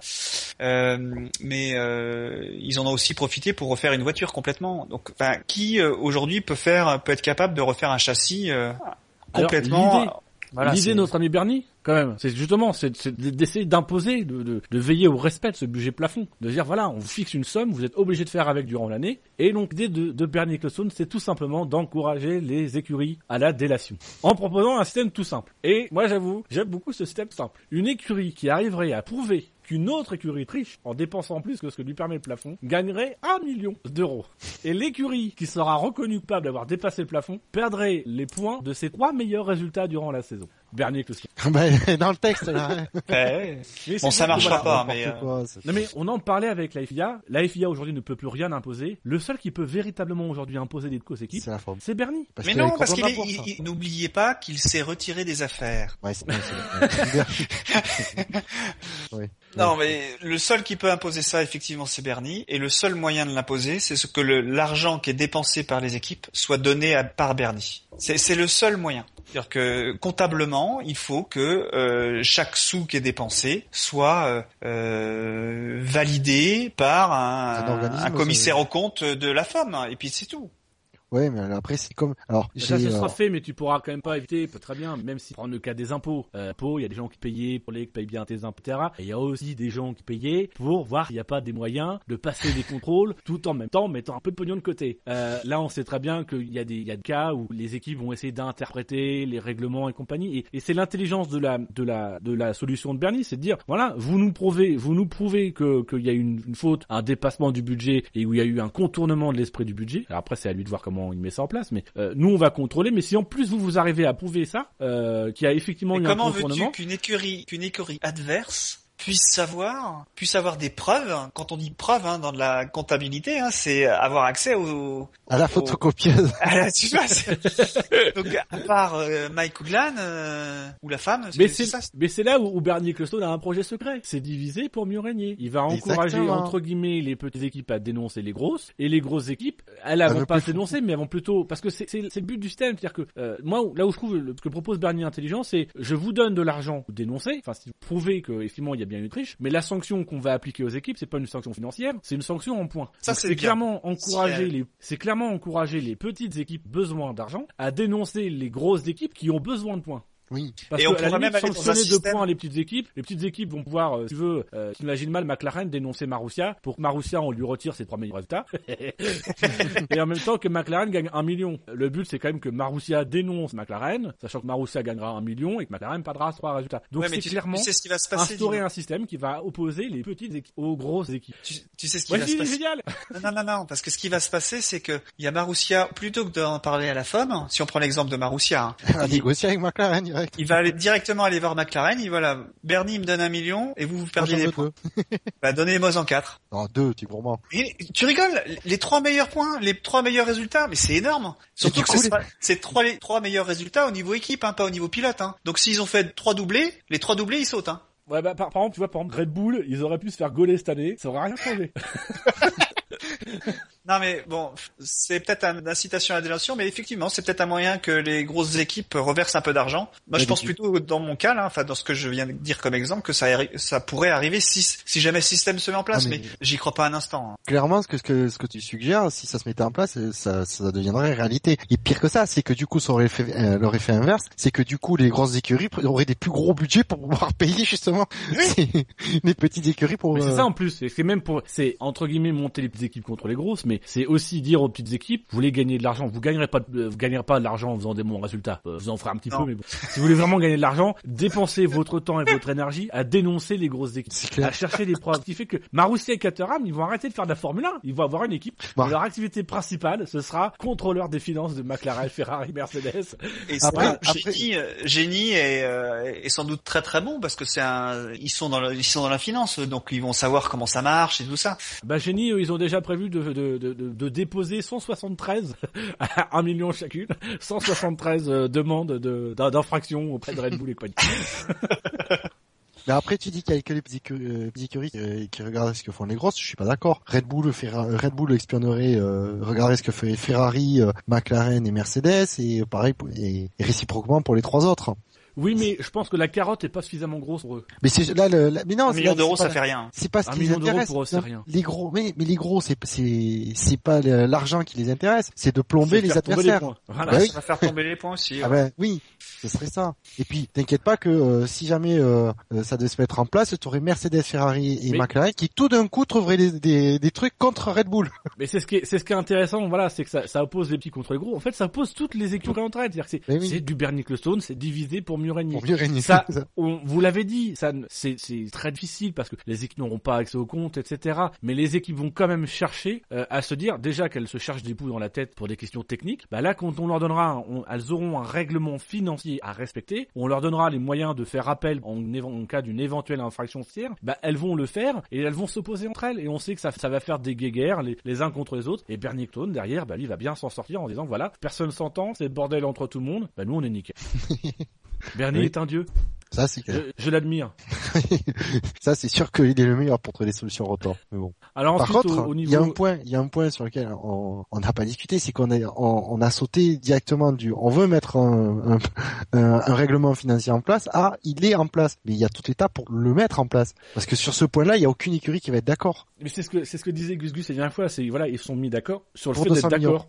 Oui, non, mais pour c'est- être 200 dans, le- millions, mais dans le communiqué après, qui était envoyé par la FIA, les, les écuries s'étaient mises d'accord sur le fait d'être d'accord pour la mise en place d'un de, de mesures Oui. de réduction des coûts. Là, on a Bernie Costo qui nous dit que visiblement elles se sont mises d'accord sur une réduction, enfin, un budget plafonné à 200 millions, mais on sait pas ce qu'il y a dans cette limitation. Donc effectivement, Non, ça peut être intéressant 200 millions. Mais bon, déjà 200 millions, il y a des équipes qui le feront pas, euh, et ça va surtout équilibrer les équipes du haut classement. Euh, voilà, 5-6 plus grosses équipes auront 200 millions. Mais euh, après, voilà, deux- 200 millions, c'est bien, mais si c'est 200 millions compris, c'est avantageux. Si c'est 200 millions euh, et que dedans t'as pas le salaire des pilotes, euh, t'as pas euh, des, des budgets de communication et compagnie, enfin oui, c'est c'est 200 millions, mais c'est euh, donc potentiellement 300 millions. Ben 300 millions, c'est ce que mettent aujourd'hui Ferrari, McLaren, Mercedes et, euh, et Red Bull euh, en Formule 1. Donc c'est Justement, c'est il est là, c'est un faux seuil quoi. Oui, mais justement, c'est pour ça. Juste peut-être que les écuries se sont mis d'accord pour le budget de 200 millions, sans discuter les modalités, que justement, ça va être sur les modalités qu'elles seront jamais d'accord. Et c'est là où je rejoins. Euh, Mais le pire, c'est que je pense pense qu'elles vont se mettre d'accord. Elles vont nous présenter un joli budget plafond à 200 millions, incluant ci et ça. Salaire pilote et communication dire, uniquement. Ouah, elles se sont écoutées, Pani, on a un budget plafond, Yuki, la Formule 1 est sauvée. Sauf que quand on va regarder un peu les chiffres de près, on va se rendre compte qu'en 2015, Red Bull, Ferrari, McLaren vont dépenser la même chose que ce qu'elles ont dépensé parce que les écuries, bah, elles vont effectivement faire leurs conditions en essayant de s'arranger qu'elles dépensaient la même chose l'année prochaine, cette année. Et c'est tout le problème de donner le pouvoir aux écuries de décider. Euh, c'était pas aux écuries d'établir les conditions. C'est tu, tu réfléchis, tu les consultes, mais à un moment donné, c'est à la FIA ou à la FOM de dire voilà, nous on a décidé d'imposer ça, ça, ça, ça. Vous votez parce qu'on vous donne un vote, vous votez et c'est approuvé. C'est ça qui s'applique. Et, voilà. Mais là, le problème, c'est que ce sont les équipes qui vont elles-mêmes faire les conditions. Bah, évidemment, elles vont, trouver des conditions de meilleur compromis pour garder le même niveau de dépenses que ce qu'il y a aujourd'hui. Elles pourront pas dépenser plus, mais elles dépenseront exactement que ce qu'elles dépensent aujourd'hui. Et ce, ce budget fixé pour le moment à 200 millions, bah, c'est grosso modo, euh, si tu retires certains postes de dépenses, qui est le salaire et la communication, ce qui sera sans doute retiré de ce budget, c'est grosso modo ce que la plupart des équipes dépensent déjà aujourd'hui. De pointe. hein. Je reviens euh, plusieurs mois en arrière, je me souviens, Montezemolo avait euh, dit lors d'une euh,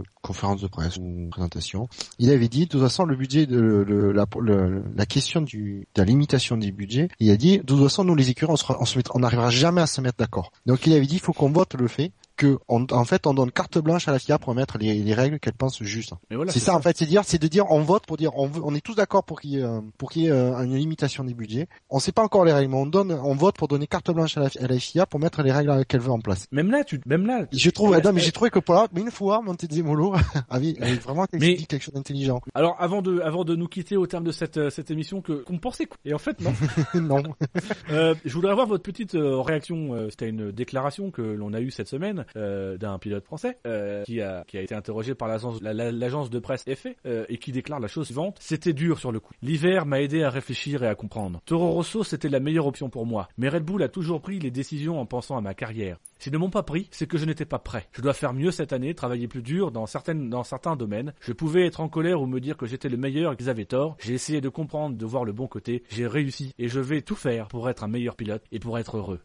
Il s'agit de déclarations de Genre, ami bisounours premier, non? Qui, qui en vient presque à estimer que, comme par hasard, au moment juste après les essais de Jerez, que finalement Toro Rosso c'est une bonne option. Il peut pas dire autrement, de toute façon, Jean-Éric Verne. Donc voilà, bah, je, je suis un peu sec là-dessus. Euh, Il a, il a pas fait une bonne saison en qualif. Eh ben, aujourd'hui les, les courses euh, se font à la qualif. Peut-être que l'année prochaine ça va changer, mais aujourd'hui c'est la qualif qui décide. Enfin, jusqu'à présent c'était la qualif qui décidait. Euh, c'est normal qu'ils prennent Ricardo vu qu'il est, il est, il est plus performant. Il arrive à gagner euh, 3-4 dixièmes sur sur Jean-Éric. Ben, voilà, pas de, Non. y a pas de secret. J'ai deux avis, euh, ouais, j'ai un double avis là-dessus. C'est que euh, ça, quand tu commences à lire la déclaration, c'est euh, ça, ça ressemble à un, un gros passage de pommade à Red Bull. Et en fait, quand tu quand tu lis les vrais, les, tout ce qui cite les, les raisons, c'est vrai. C'est vrai quoi, il a, il, c'est- apparemment il a fait quand même un bon bilan de la, de la situation, une bonne analyse. il se dit, euh, voilà clairement, je sais, euh, bah, Red Bull pouvait pas faire autrement, hein, pas faire autrement que de prendre Ricardo d'après les, d'après les résultats. Je trouve que c'est, ça paraît euh, effectivement comme tu dis, euh, bisounours premier, mais euh, c'est quand même euh, tout ce qu'il dit, c'est, c'est, des, vrais- c'est des faits avérés quoi. Donc euh, Mais ce qui est, ce qui est amusant, c'est qu'il le dit après les essais de Jerez. C'est, c'est-à-dire que tu peux pas t'empêcher de lire quand, quand il dit la phrase. Alors je l'ai, je l'ai pas, cité- je je pas cité cette phrase. Mais quand il dit euh, finalement Red Bull a pris la meilleure décision pour moi, tu peux pas t'empêcher de te dire. C'est sûr qu'en regardant les essais de Jerez, euh, finalement être chez Toro Rosso en ce moment, c'est peut-être pas une mauvaise chose. ah mais j'ai fait plus de kilomètres. voilà, donc c'est, tu sens quand même le mec qui fait, parce que il a, il a, s'il a fait cette réflexion-là, il est pas aujourd'hui qu'il fallait en parler, il en parlait euh, du mois de janvier, dire voilà, elle a dur à digérer, mais maintenant je pense que enfin, Ouais. c'est pas après, mais ça arrive juste après les essais de Jerez. Tu peux ne pas, connaissant un peu Boulier, euh, euh, Vergne, connaissant un peu Verne, qui est toujours un peu acide et toujours un peu dans cette déclaration, tu sens toujours un peu le, le, le souffle de, le, de la petite vacherie derrière. Enfin voilà, moi je me rappelle cette vidéo avec euh, avec Grosjean l'année dernière où tu sentais que voilà que que ça, ça il titillait pas mal Grosjean. Je peux pas m'empêcher de lire dans cette déclaration une certaine autosatisfaction à se dire ils ont pris Ricciardo, ça tombe bien cette année ils ont une voiture de merde. Et et voilà une sorte de petite revanche du mec qui a, qui a été conduit par Red Bull et qui dit euh, voilà euh, en fait je suis bien chez Toro Rosso et qui en rajoute des caisses en disant voilà je vais rester chez Toro Rosso des années. Voilà, je peux pas m'empêcher parce que c'est le personnage aussi et que souvent il a été comme ça de penser qu'il y a il y a un tacle caché derrière ses déclarations et, et, et que voilà c'est c'est un peu acide. Alors après, je pense que le coup du que je l'ai dit au, au, moment des essais de GRS, c'est une coïncidence. Faut pas oublier que euh, les pilotes et sont rentrés, euh, je dire, rentrés en, en, en, présence des journalistes massivement au moment des essais et que c'était l'occasion effectivement de, ouais, ça se prêtait plus à ce qu'il fasse une déclaration à ce moment-là que plus tôt. Tu vois ce que je veux dire oui, oui. Donc je pense, je pense que c'est, euh, je suis pas sûr qu'il vraiment. Euh, je comprends pourquoi tu dis ça parce qu'effectivement euh, Verne il a, ce, il a toujours ce petit euh, arrière-goût revanchard et piquant dans ses déclarations, mais euh, après de, de là à, à monter ça. Euh, ouais. En béarnaise En, mayonnaise, j'allais dire. Mais euh, parce que c'est au moment de Jerez, je pense que c'est un peu tracté, à mon avis. Euh, donc messieurs, juste pour finir, euh, je vous rappelle qu'on est sur le site savf1.fr, qu'on est sur iTunes, euh, qu'on est également euh, disponible à l'écoute sur euh, nos partenaires de Podcast France et Pod Radio, le canal Alpha. Vous nous retrouvez sur Twitter. Euh, Peut-être rappeler vos coordonnées, messieurs, si vous avez un compte Twitter. il faut l'utiliser pour ça le compte Twitter. pas encore. Ah, pas encore. Oui, il y a de l'espoir. Oui, alors c'est c'est une formule polie pour dire pas. moi j'en ai un, vous pouvez vous abonner, mais vous n'aurez pas de grand chose de nouveau, ça c'est sûr. Hein. mais, sinon, mais, sinon, c'est Bushmaster, moi, le, mon, compte Twitter. c'est le maître de la bûche. Exactement. Et puis euh, voilà, à bientôt. Et puis, et puis c'est quoi la phrase de, de Fab? C'est euh, restez branchés. Allez, salut. Salut. Salut.